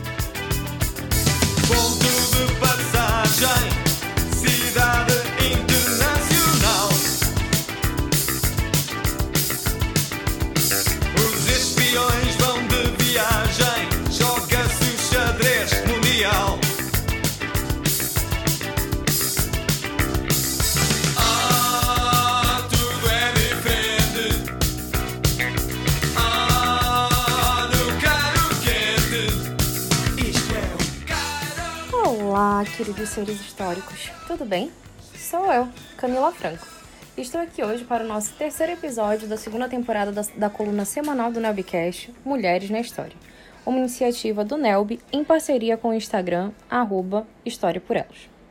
Como hoje no Nelbcast os temas perpassam por países asi- asiáticos e questões internacionais, vim trazer uma mulher que entrou para a história por ser uma das 17 mulheres que receberam o Nobel da Paz. Aung San Suu Kyi. Um fato rápido para quem não sabe: o prêmio Nobel foi criado após Alfred Nobel ter falecido em 1895 e deixado essa vontade em testamento. Os prêmios são dados por contribuições destacáveis em química, física, literatura, paz e fisiologia ou medicina.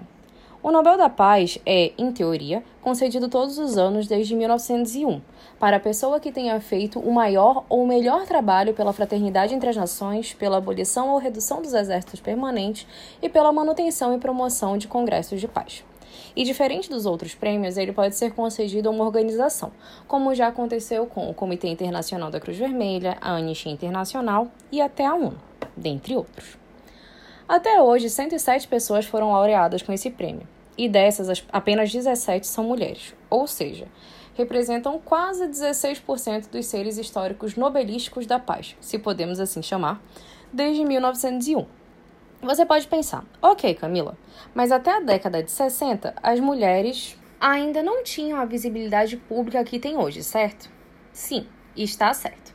Mas mesmo se formos analisar a partir da década de 60, as mulheres, que são mais de 50% da população mundial, representaram 24% do número total de seres históricos nobelísticos da paz.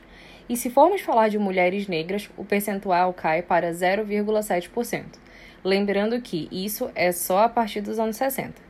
e garanto que não é porque as mulheres não estão engajadas nas lutas. Então, esses números deixam a gente meio reflexivo, né? Mas vamos à mulher que hoje nos interessa: Sushi. E aqui não vale rir. Recebeu o prêmio em 1991 por sua luta não violenta pela democracia e direitos humanos. Nascida em 19 de junho de 1945, em Myanmar, cresceu numa família bem ativa politicamente. Seu pai, Aung San, lutou pela independência da Birmânia, que aqui é um sinônimo de Myanmar. Myanmar.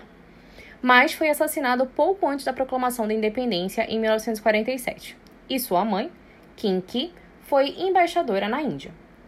Ela teve a oportunidade de estudar em excelentes escolas, incluindo a Universidade de Oxford. Trabalhou na ONU entre 1969 e 1971. Casou-se em 1972 com um colega que conheceu durante os estudos em Oxford, e eles tiveram dois filhos, Alexander, em 1973, e Kim, em 1977.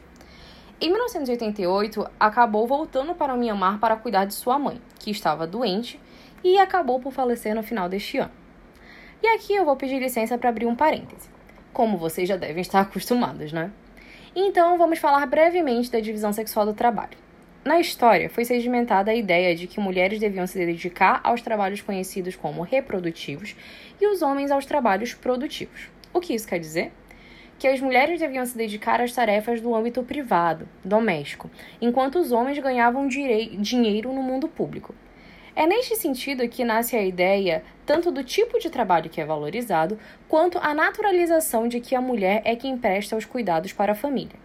Sobre isso, a nível global, de acordo com dados da ONU, estima-se que as mulheres gastam três vezes mais tempo e representam três quartos dos trabalhos de cuidado não remunerados. E percebe-se que Sushi não fugiu à regra nesse sentido, não é mesmo? Voltando para falar da história dela. No momento que ela retornou para o país, o quadro político que se mostrava era o de 26 anos de um governo militar com alto grau de repressão. Ela logo se envolveu com o movimento pró-democracia e acabou por fortalecer esse movimento, por ser descendente de um dos nomes mais importantes do processo de independência de Myanmar. Mesmo após a renúncia do general que tinha estado à frente do governo por quase três décadas, os protestos populares continuaram e foram fortemente reprimidos, com o assassinato de 5 mil manifestantes em 8 de agosto de 1988, a chamada Revolta 8888. Em setembro, com a formação da Liga Nacional pela Democracia, Sushi assume o cargo de secretária-geral e se torna a principal líder do movimento pró-democratização. Se torna defensora da não-violência e desobediência civil. Mas, em 1989, ela foi presa e impedida de representar o partido nas eleições, que ganhou com 81%, apesar de não ter a vitória reconhecida pela junta militar que tinha sido formada para substituir o general Ne Win. Há rumores que dizem que ela foi presa para ser afastada das eleições. Isso lembra vocês alguma situação? Pois bem, ela ficou em prisão domiciliar por 15 anos porque se recusou a deixar o país, como propôs o governo birmanês. E aí você pode se perguntar: opa, mas se ela foi presa em 1989 e ficou presa por 15 anos, como que ela recebeu o Nobel da Paz em 1991? Bom, seus filhos Alexander e Kim receberam o prêmio por ela. A história da sua prisão e as demandas pela sua libertação ganharam repercussão internacional. Em 1995, o governo levantou sua prisão como resposta à pressão internacional. Mas a liberdade dela não durou muito e ela foi novamente posta em prisão domiciliar. Sendo que, em 1995, com autorização do governo, Sushi viu seu marido Ares pela última vez, porque ele acabou por falecer em 1999 de câncer. E aí você pode se perguntar também: mas se o governo dava para ela a possibilidade de sair do país e não ficar mais presa, por que ela não aceitou? Porque ela sabia que se fosse embora, o governo não ia mais deixá-la voltar e optou por continuar presa e longe da sua família para lutar pela democracia do seu país. Em 13 de novembro de 2010, ela finalmente foi posta em liberdade e passou a atuar diretamente na governança de Myanmar. Mas, em 2017, as ações do governo birmanês contra os muçulmanos em Rakhine geraram diversas críticas por todo o mundo. O nome de Sushi passou a ser associado a ações de limpeza étnica de muçulmanos, genocídio, discriminação, perseguição de jornalistas e violação de direitos humanos, com uma campanha muito bem documentada, por exemplo, do exército birmanês que envolvia condutas como estupro e assassinato de moradores de Rakhine. Desde 2017, 2017, Sushi perdeu diversas menções de honra e foi inclusive pedido para que ela também perdesse o Nobel da Paz. Mas o Comitê Nobel norueguês falou que não existia é, previsão nesse sentido. Em 2021, Sushi foi deposta e presa pelos militares birbaneses, que consideraram a eleição de 2020 fraudulenta. Não é vista em público desde 1 de fevereiro de 2021 quando os militares tomaram poder e prenderam as lideranças políticas do país. E, de acordo com a notícia mais atualizada que eu encontrei, as acusações contra ela seguem a serem adicionadas. Decidi trazer esse caso hoje para vocês por dois motivos. Primeiro, porque eu não quero que essa coluna siga uma linha de colocar mulheres em estereótipos que quase chegam à perfeição, como se mulheres que fazem parte da história sempre se mantenham fiéis e coerentes a valores como liberdade, igualdade, democracia e desenvolvimento social. Segundo, porque eu acredito que a crítica, e principalmente a autocrítica, são essenciais para que a gente possa seguir rumo a um mundo melhor, mais justo, menos violento e desigual. A autocrítica é fundamental para que possamos evoluir, por mais doloroso que seja. Afinal, a transformação não é um processo tranquilo. Nunca esqueçam disso, combinado? Sushi faz parte da história. História essa feita de momentos, e esses momentos devem ser todos lembrados. Ela se sacrificou por anos para lutar pela democracia do seu país. Contribuiu muito para as lutas de Myanmar. E então vou ler para vocês uma frase de um de seus ensaios, Freedom from Fear, de 2008. Abre aspas. Não é o poder que corrompe, mas o medo.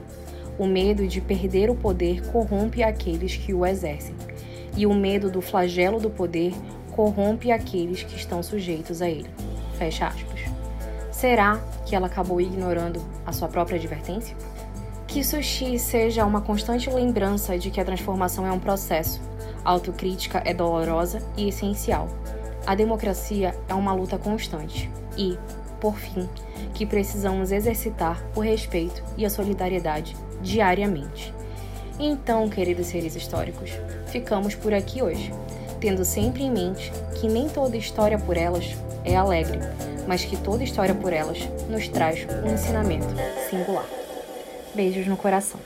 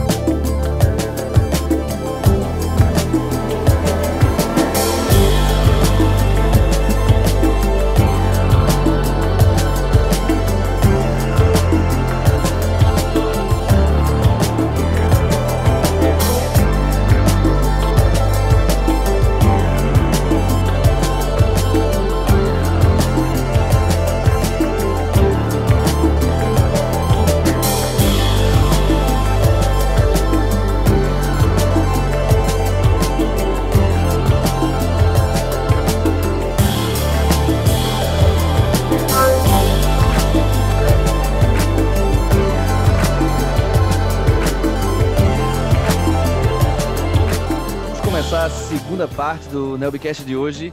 E hoje vamos conversar com a nossa mestre da casa, Temes Expósito. Se vocês forem procurar a tese dela no repositório, vai estar escrito Temos Francisquini Fagundes. Tá certo? E para ninguém depois se perder, a Belle já disse que vai ser tema para as orais de melhoria agora. Então, vamos todos estar atentos a isso. Mas pronto, o que vamos discutir hoje é direitos humanos e responsabilidade de proteger, o caso de Mianmar que afinal de contas tem tudo a ver com o que nós falamos no primeiro bloco, essa questão da, dos pesos políticos e de poderes ali na, na região, tanto do, uh, do Oceano Índico quanto do Mar do Sul da China, aquela, aquela questão geopolítica complexa.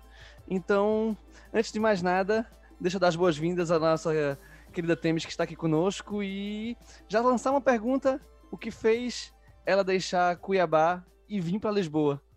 Oi, pessoal, bom dia na Webcast. Em primeiro lugar, quero agradecer o convite de vocês. Eu estou muito honrada em estar participando desse programa e também por poder contribuir, de certa forma, com o fomento e a valorização da academia né, e dos pesquisadores, ainda mais no momento político que a gente se encontra, principalmente aqui no Brasil. E eu considero de grande importância espaços como este, onde o pesquisador ele pode ser ouvido e tem oportunidade de compartilhar os seus conhecimentos. É, bom, o que me motivou? Eu concluí minha, minha graduação em Direito na Universidade Federal de Mato Grosso em maio de 2016. Eu concluí em maio porque eu passei por duas greves, então foi tipo no meio do semestre, assim. E o meu namorado, à época, né, hoje meu marido, ele se candidatou para fazer hum, um intercâmbio na Universidade do Porto, na Faculdade de Direito, no curso de Criminologia.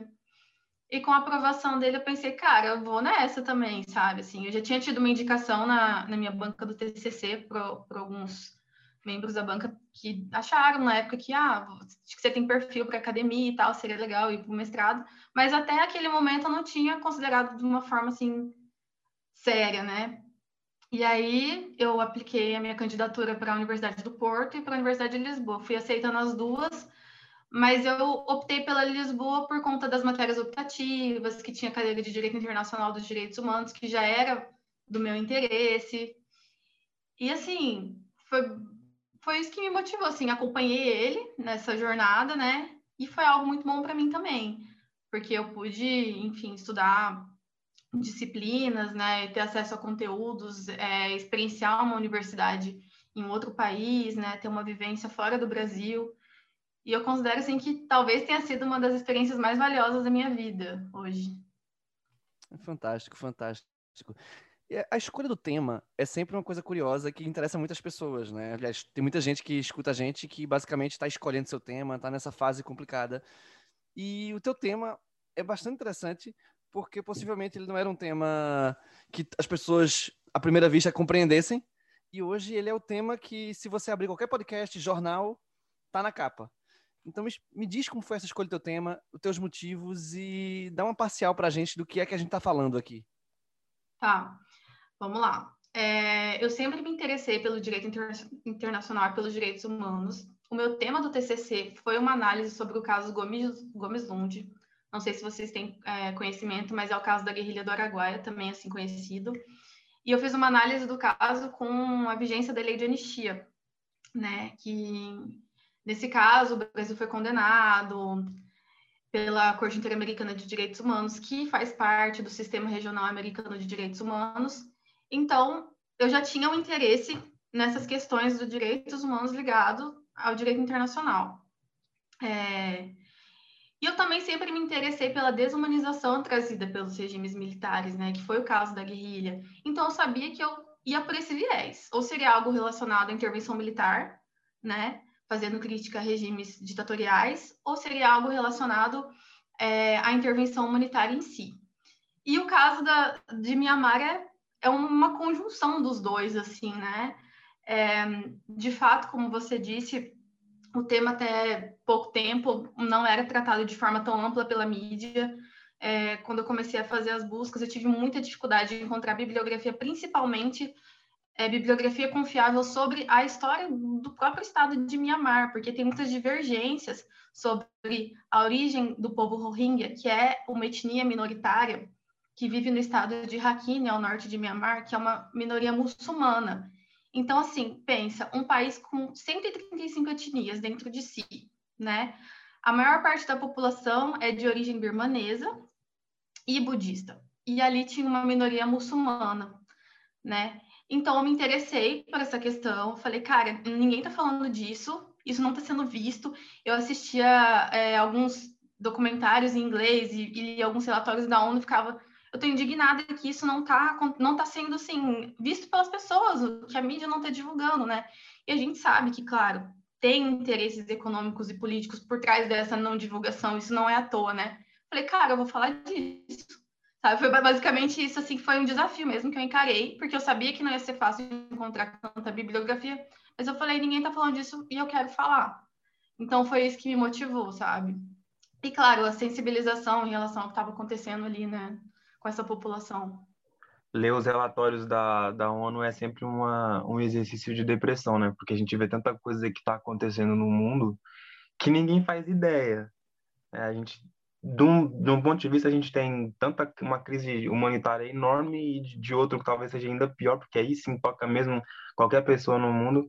Os relatórios sobre a, sobre o meio ambiente e tal, isso é desesperante, né? Quem gostar de, assim, de pensar sobre o sentido da vida, eu acho que devia começar sempre pelo, pelos relatórios da, da ONU.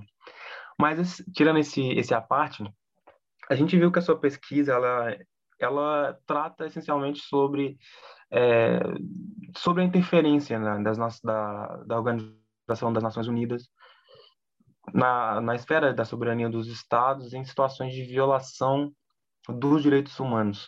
Eu acho que para a gente começar, essa a gente podia explicitar um pouco essa dinâmica, que é uma dinâmica que em direito internacional público é penso que seja a mais falada, foi que a gente mais viu aqui na faculdade. E nós temos três realidades: direitos humanos, soberania do Estado e Organização Nacional das Nações Unidas.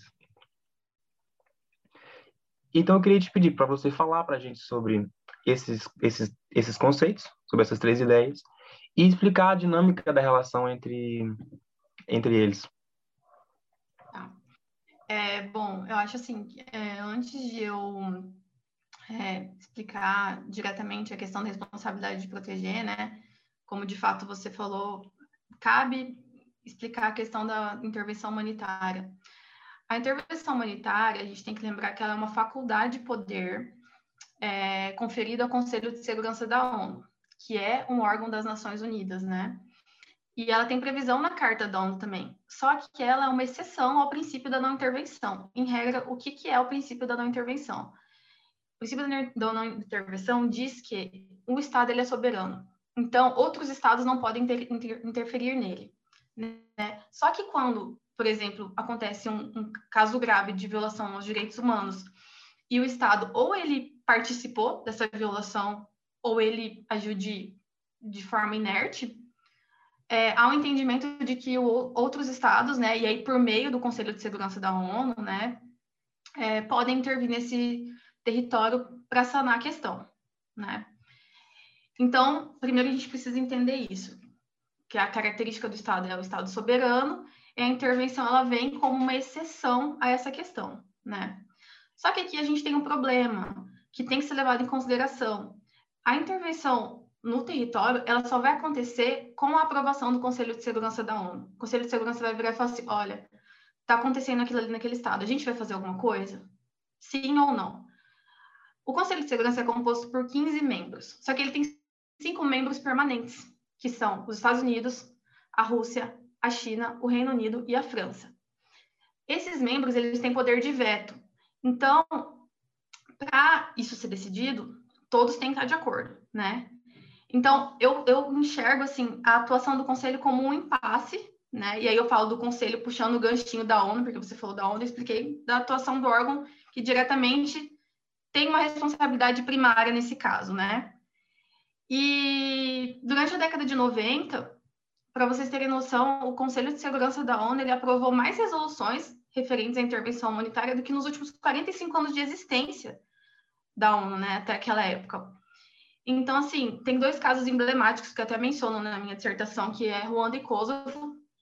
É, no caso de Ruanda, é, a grande marca, assim, foi a inércia do Conselho de Segurança da ONU, porque os é, comissionários, eles estavam relatando às Nações Unidas o que estava acontecendo nos territórios, e mesmo assim, é, o Conselho de Segurança permaneceu inerte. No fim, é, por conta da inércia, né, da não atuação do organismo internacional, é, resultou em aproximadamente 80, 80 mil mortes. Quase um milhão de pessoas morreram. E no caso de Kosovo, a OTAN foi apoiada pelos Estados Unidos e pelo Reino Unido sem autorização do CSNU e também foi uma outra tragédia humanitária, né? E, então, assim, o que, que a gente entende? O principal é, nesse ponto, a intervenção humanitária ela sempre vai depender da autorização e da atuação do Conselho de Segurança da ONU, né? Após essas intervenções ocorridas, principalmente na década de 90, é, o cenário internacional passou a entender que, assim, poxa, a questão humanitária ela tem que ser ressignificada e entendida de outra forma.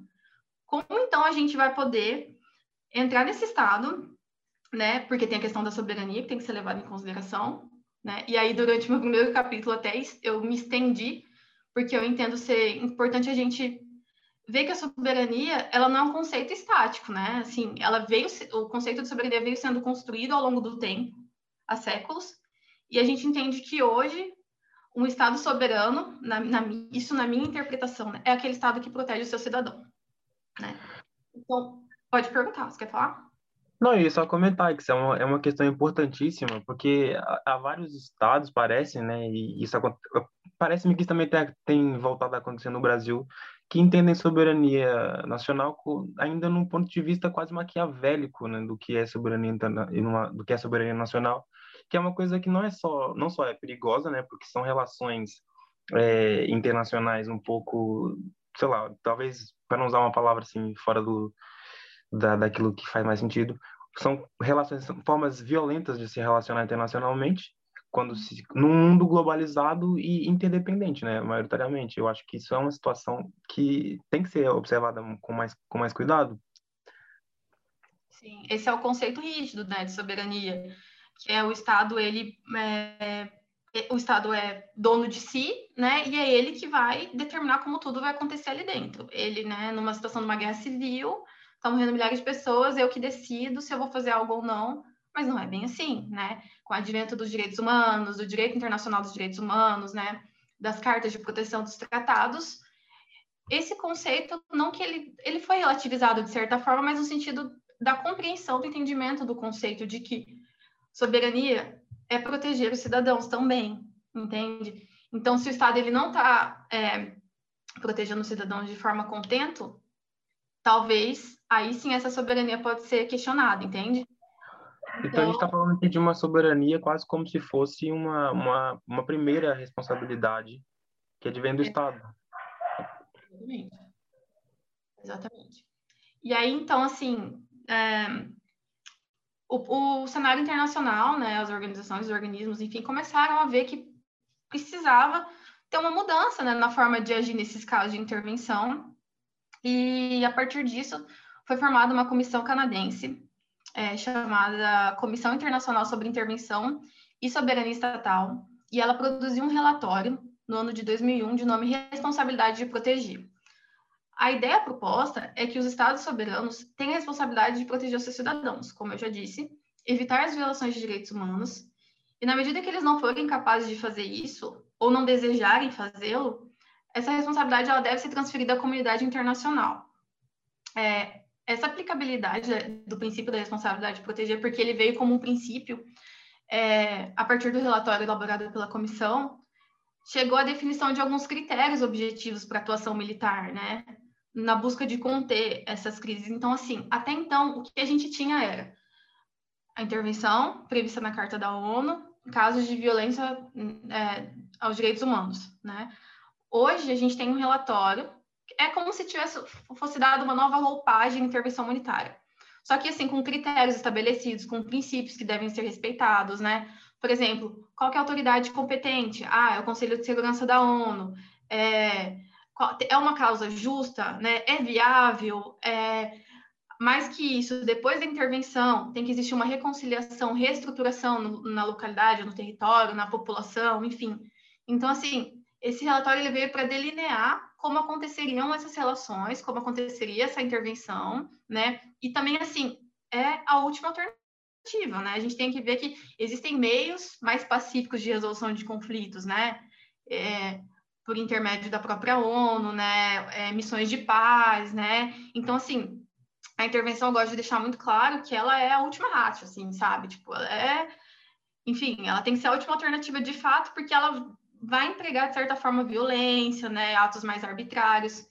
Mas, assim, essa é, a, é o principal ponto, assim, relacionado à responsabilidade de proteger, é como ela veio é, prevista, né, como ela veio delimitada de uma forma mais organizada.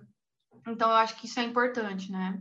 Apesar de, no fim, sempre depender da atuação do Conselho de Segurança da ONU, ela tem um certo respaldo, né, a sua aplicabilidade. E essa, essa questão da intervenção humanitária está ligada à noção de direitos humanos, né? Porque ela, no fundo, vem quando existe uma, uma grave violação dos direitos humanos. E aí fica a pergunta a gente saber o que, que são, de fato, direitos humanos, o que é que justifica, de fato, essa intervenção. O que justifica a intervenção territorial? Não entendi sua pergunta. No sentido, no sentido de que a gente, nós devemos falar sobre direitos humanos, nós temos é, uma Carta dos Direitos Humanos, nós temos a Declaração Universal dos Direitos Humanos, só que várias das, muitas das restrições né, que, estão, que são feitas a, a esses direitos nós entendemos como universais, muitas vezes estão ligadas a questões culturais, questões religiosas, e essas coisas que influenciam o, o sistema de direitos, né? E aí a gente pode até se perguntar, como você mesmo faz na sua tese, citando citando ali alguns autores, se de fato esses direitos são universais, já que não são reconhecidos por por todos os todos os sistemas de direitos, né?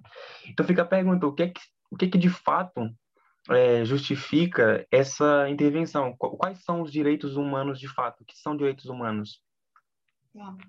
A gente precisa entender que existe é, a teoria da universalidade dos direitos humanos, que é a teoria clássica, assim, mais aceita, né? De que os direitos humanos, eles são universais. E tem a teoria crítica dos direitos humanos, né? Que eu até trouxe no meu trabalho falando sobre Herrera Flores. É, de fato, o, o que acontece, assim, é que os direitos humanos, assim, aqui eu, quando eu falo de direitos humanos em ordem internacional, estou me referindo à ONU, né? Enquanto órgão é, que está ali, que é, que é aceito pela maioria dos estados, né, que tem certa legitimidade, né. É, os direitos humanos produzidos, eles são de caráter ocidental, né, eles foram produzidos pelo cristão, então, assim, de certa forma, é, a gente ignorou o resto, assim, do globo, né, foi centrado ali na Europa, Estados Unidos, e é isso. Então, assim, uma crítica muito grande que eu faço, até trago aqui uma, uma citação de Hannah Arendt no livro As Origens do Totalitarismo, que ela diz que os direitos humanos é o direito a ter direitos, do tipo, tem, você tem os direitos, mas esses direitos não são efetivados, né? E aí surge uma questão, que adianta ter tantos tratados internacionais, ter a ONU, Conselho de Segurança da ONU, Tribunal Internacional de Justiça, se esses direitos não estão sendo protegidos de fato, né? Parece assim que é, é uma positivação abstrata e de fato o é, né? E a gente se questiona, né? O que, o que é o direito humano, né? Eu acredito assim na necessidade não só da positivação, mas da efetivação desse direito, né? E aí é, eu acredito assim que a intervenção e por meio agora dessa nova roupagem que é a responsabilidade de proteger, ela deve analisar com mais assim, criteriosidade, sabe? É uma coisa mais em loco, assim, você vai olhar para aquela situação, você vai entender aquele povo, sabe? Tem que expandir a compreensão do que, que é o direito humano naquela situação, sabe? Entender o que acontece naquele estado. Então tem que ser uma coisa mais particularizada, na minha opinião, sabe? E eu sinto que, que esse direito produzido para o Ocidente, ele não abarca o mundo inteiro, né? Então, assim, a gente sente uma falta de, de efetivação mesmo, assim, né? Mas eu acho que a gente está caminhando para isso também, né? Se formos parar para pensar, até pouco tempo, tantos países eram frutos de, é, desculpa, frutos de colonização e depois viraram regimes é, ditatoriais e agora que estão, né, se emancipando de certa forma. Então, assim, é uma conquista que ela é lenta, mas que ela também tem que ser analisada de uma forma crítica, né? Porque não basta a gente só ficar falando de direitos humanos se isso não serve de nada no fim. Sim, essa, essa, essa forma crítica de, de observar essa situação é, ela é essencial, porque há certas, certas coisas que às vezes parecem que não fazem grande sentido e que até parecem ser tendenciosas, porque a gente vê que grande parte das intervenções acontecem muitas vezes em, não sei, quase que em questões políticas, de certa forma, e, e eu acho que essa grande crítica que é feita a essas intervenções, pelo menos quando eu estudei Direito Internacional Público, era muito isso que se falava, se utilizava quase como uma ferramenta de, de intervenção política nos estados, quando existe aí essa, essa um, o princípio de livre destinação, né? Cada, cada país escolhe seu próprio destino. E é uma coisa que eu acho que é muito séria, porque acontecem essas intervenções, nessas questões, assim, muitas vezes ligadas à política, quando, quando não, não acontecem em situações de. Enfim, em situações em que nós, que nós vemos que existe. Não existe essa preocupação. Agora me enrolei completamente. Não existe essa preocupação de proteger né, os, direito, os direitos das populações a ter uma vida digna, a não, não ter fome, a não, não viver sem água, a não terem que andar 50 quilômetros para encontrar alimentos, a não serem explorados é, comercialmente por países da, do, do leste do leste da, da Ásia, outras situações assim do gênero, não existe. Mas em questões políticas, muitas vezes essa situação já é muito mais fácil de discutir essa situação. Como a gente vê, viu, por exemplo, aí há uns anos, é, várias, várias, várias críticas feitas nesse sentido. É essa a grande questão que fica, se muitas vezes essa intervenção não é utilizada como um instrumento político de sobreposição do Ocidente ao Oriente, sobretudo. Com certeza, nossa, isso sem dúvidas, né? A gente tem exemplos clássicos aí, eu, mencionei Ruanda e Kosovo, mas tem a questão do Iraque com os Estados Unidos, né? Que é clássico, assim. E, mas, assim, assim como você disse que tem interesses econômicos e políticos da intervenção, tem também da não intervenção, que é o caso de Mianmar. Por que, que não existe ali um auxílio da ONU? Eu não digo nem entrar lá tirando em todo mundo, gente, pelo amor de Deus, isso é a última. Mas, assim, ter tropas de pacificação, sabe? Ter um, um programa ali local para auxiliar essas pessoas dos Rohingyas, que é essa etnia minoritária, eles não são considerados cidadãos.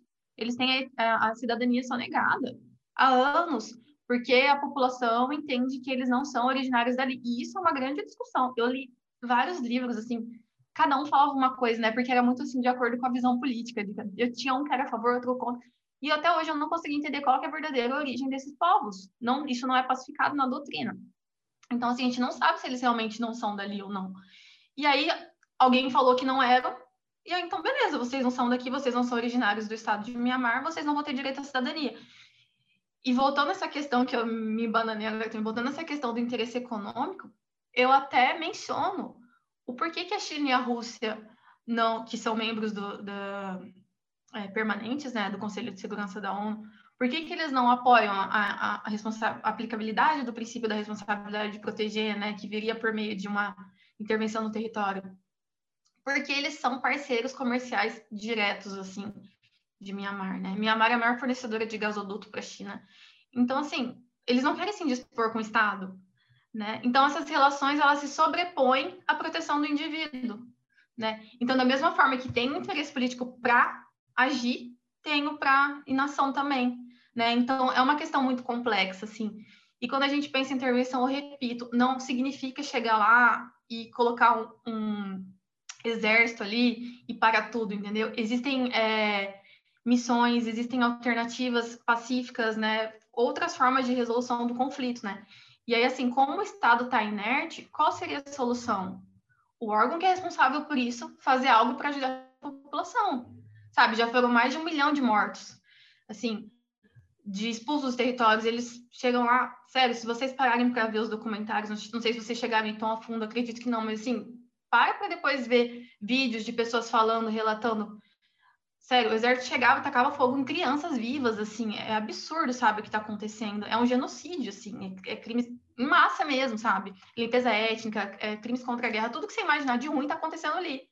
E eu considero essa, assim, de tudo que eu já vi, uma das maiores assim, violações de direitos humanos da história, assim, sério, porque é muita gente morrendo e a gente está no século XXI, então, para mim é muito louco acreditar que isso está acontecendo hoje, sabe? Isso está muito fora da nossa realidade, na verdade, né?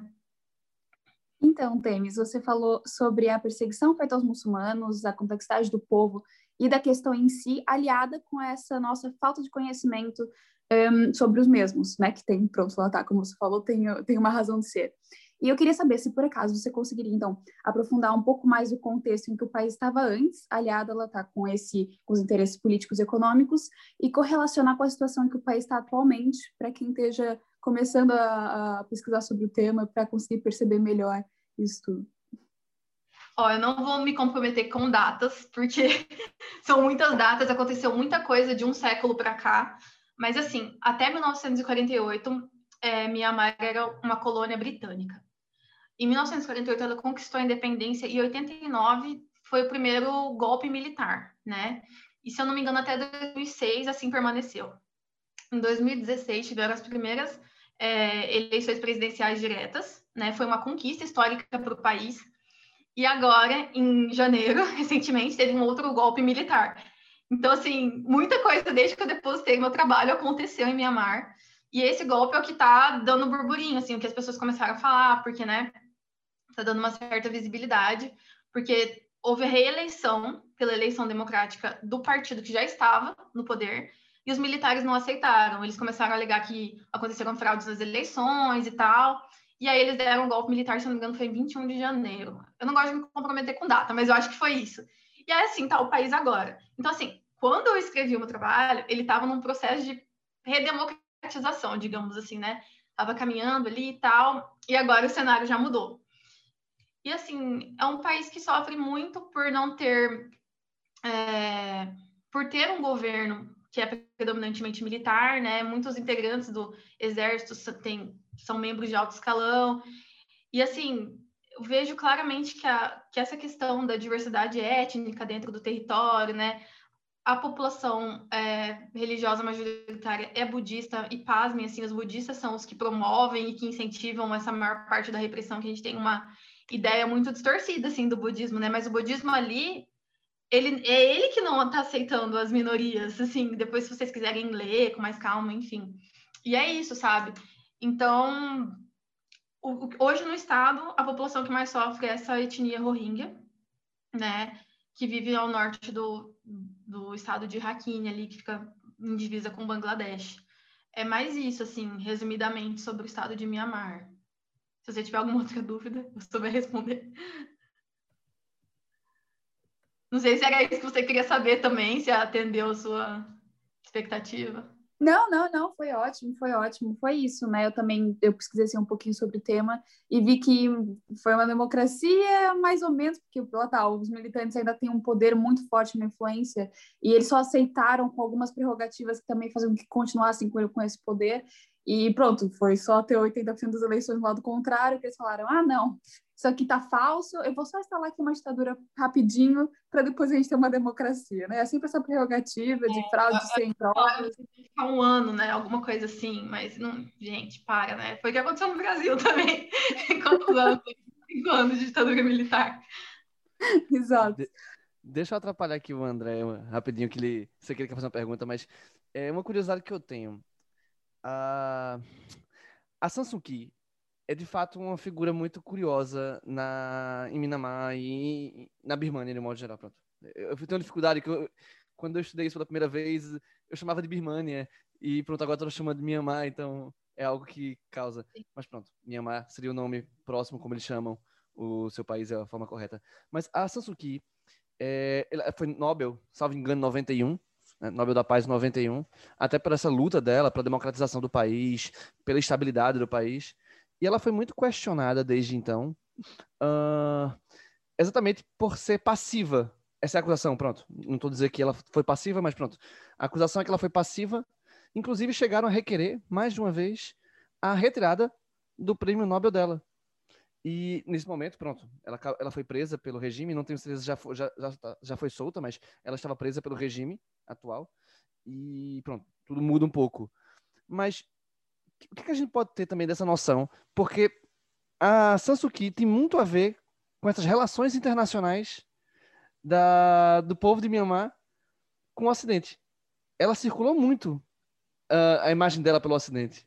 E hoje ela está presa e ela traz essa imagem também.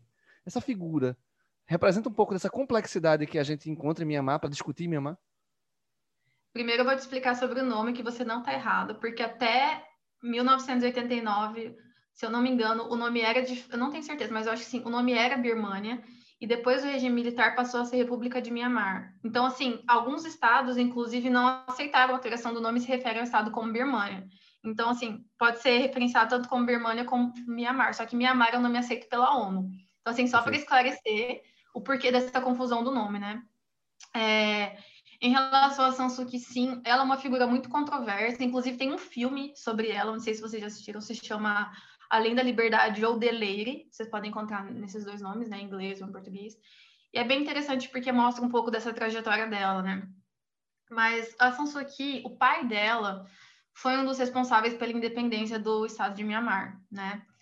Então, em, se eu não me engano, foi em 89, quando é, o, ocorreu né, o golpe militar, ela foi presa e ela passou a ser enxergada ali como uma pessoa que né, veio para libertar o país, mas aí o regime militar né, é, colocou ela ali naquela situação que ela ficou presa dentro da casa dela e tal. Tanto que eu vi que ela é conhecida como Mãe de Mianmar, não é? O nome dela que é conhecido de tanto. É, ela, ela, tem, ela é uma figura bem assim caricata. Mas assim, ela de fato traz isso com ela, da questão, né? Do pai dela, que já veio, questão da independência e tal, ele ser contra o regime militar, mas ao mesmo tempo ela realmente foi uma pessoa que permaneceu inerte em relação ao Rohingya. E eu já vi uma entrevista dela meio que assim, negando a situação, sabe? Então, ao mesmo tempo que ela é assim, meio que uma porta-voz do país, né? Ainda mais por ter ganhado um prêmio Nobel e tal, ela ao mesmo tempo é uma pessoa que é, negou a existência de um conflito assim seríssimo que está acontecendo dentro do território. Então, ela também está ali como uma pessoa exposta, né, a essa situação e a, analisada de uma forma com muita crítica, assim, com um olhar muito crítico, né? pela inação dela também diante dos acontecimentos, porque, se eu não me engano, ela ficou presa até 2010, não tenho certeza, e de lá para cá ela teve tempo para se posicionar, né, e, enfim, compreender essas nuances, mas é igual eu disse, eu não sei também até que ponto ela tem interesse nisso, né, porque ela estava como líder do partido, então é, é, de fato uma figura controversa que ela está aí mesmo nessa relação de poder e, e ela é enxergada como um símbolo mesmo no Estado ela estava presa e ela sai disso para um partido que vai alcançando entre a proposição, depois a hegemonia nacional, ela vira ministra. Você, é, você vê, assim, nos meus primeiros contatos, já na minha idade adulta, com a Sansuki, foi ela representando, eu acho que, Myanmar na ONU. Ela acho que era ministra de Relações Exteriores, eu acho, ao tempo. Então, assim, isso, isso é muito curioso. Eu, a minha imagem da Birmania é terrível, gente. Era a Sansuki. E isso é muito Sim. curioso você ver esse momento. Depois você vê as contradições, que mostra a nossa falta de olhar também, né? E também uma contradição nossa. Você comenta da ONU e efetivamente a ONU não fez nada. Tá tudo acontecendo, nada faz. Agora que ela é presa, as pessoas começam a se manifestar. Quer dizer, é. o povo tá lá nesse problema todo.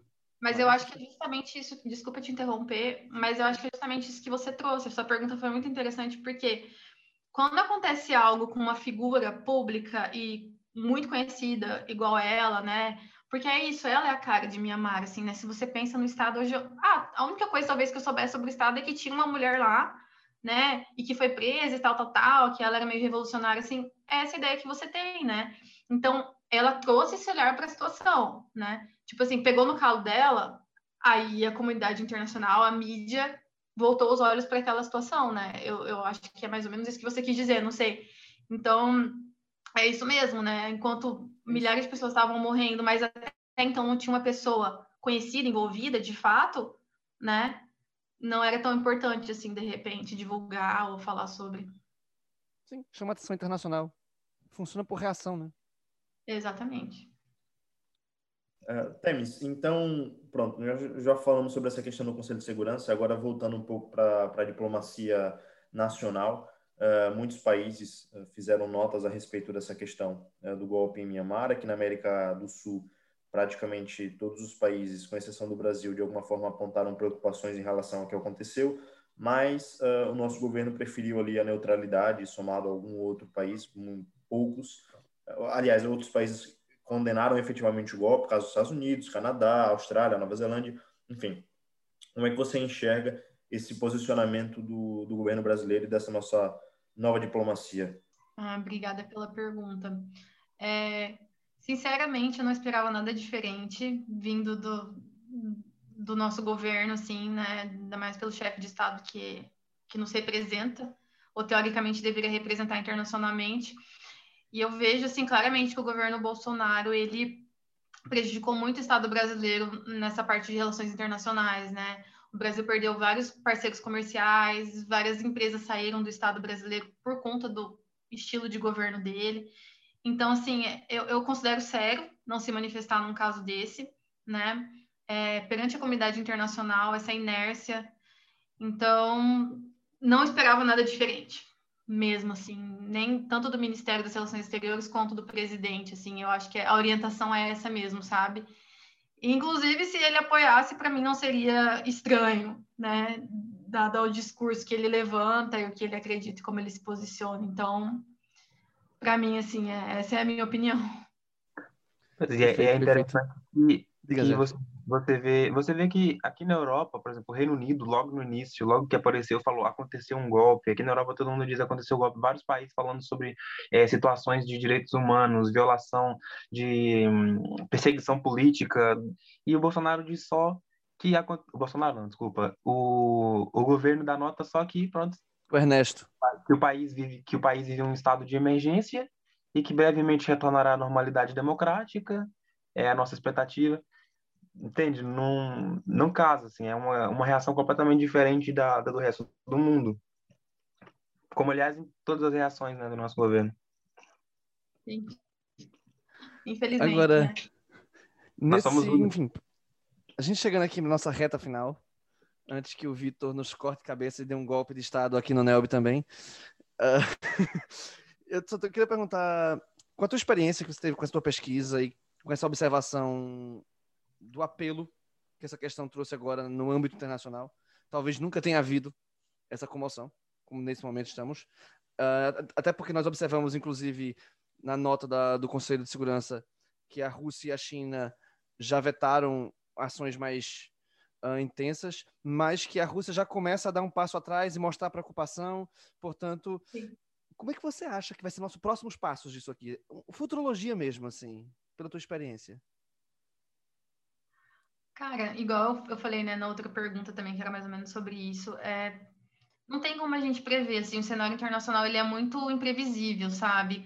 Parece que cada semana é uma coisa, né?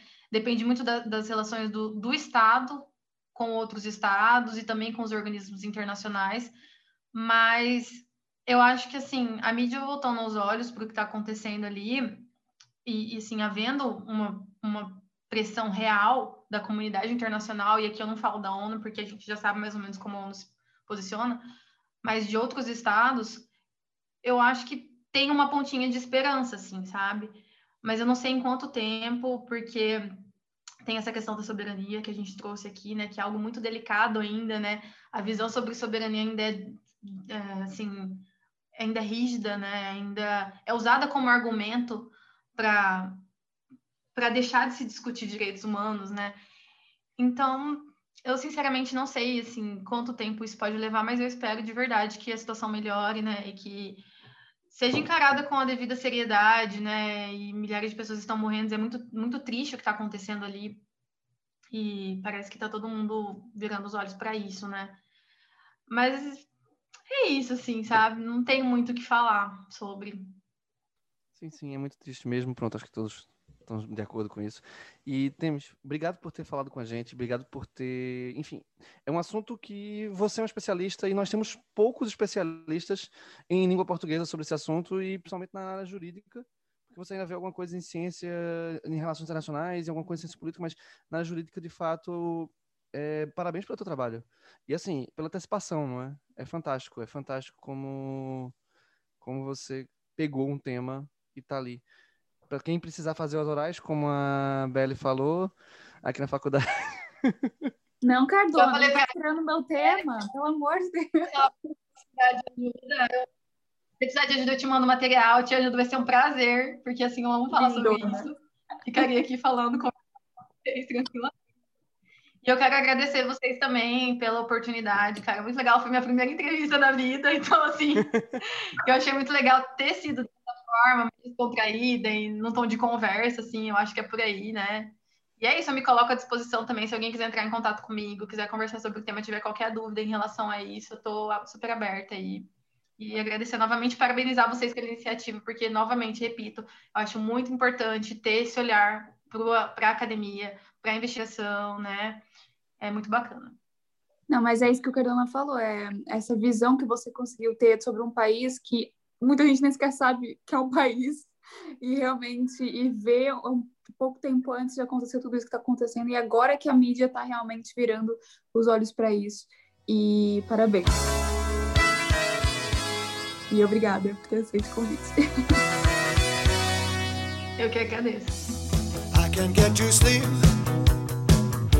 I think about the implications of diving into deep possibly the complications, especially at night.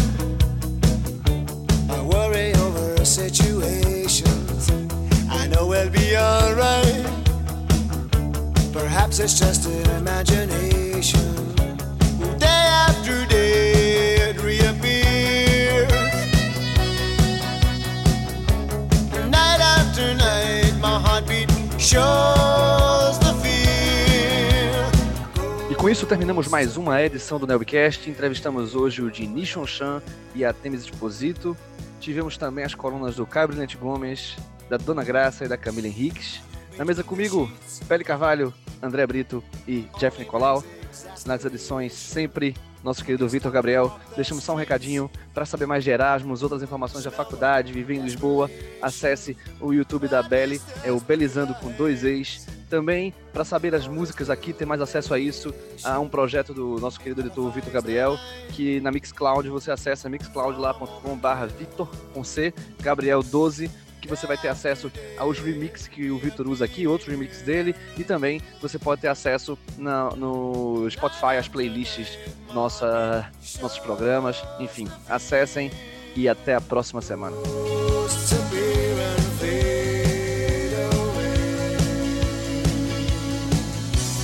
back another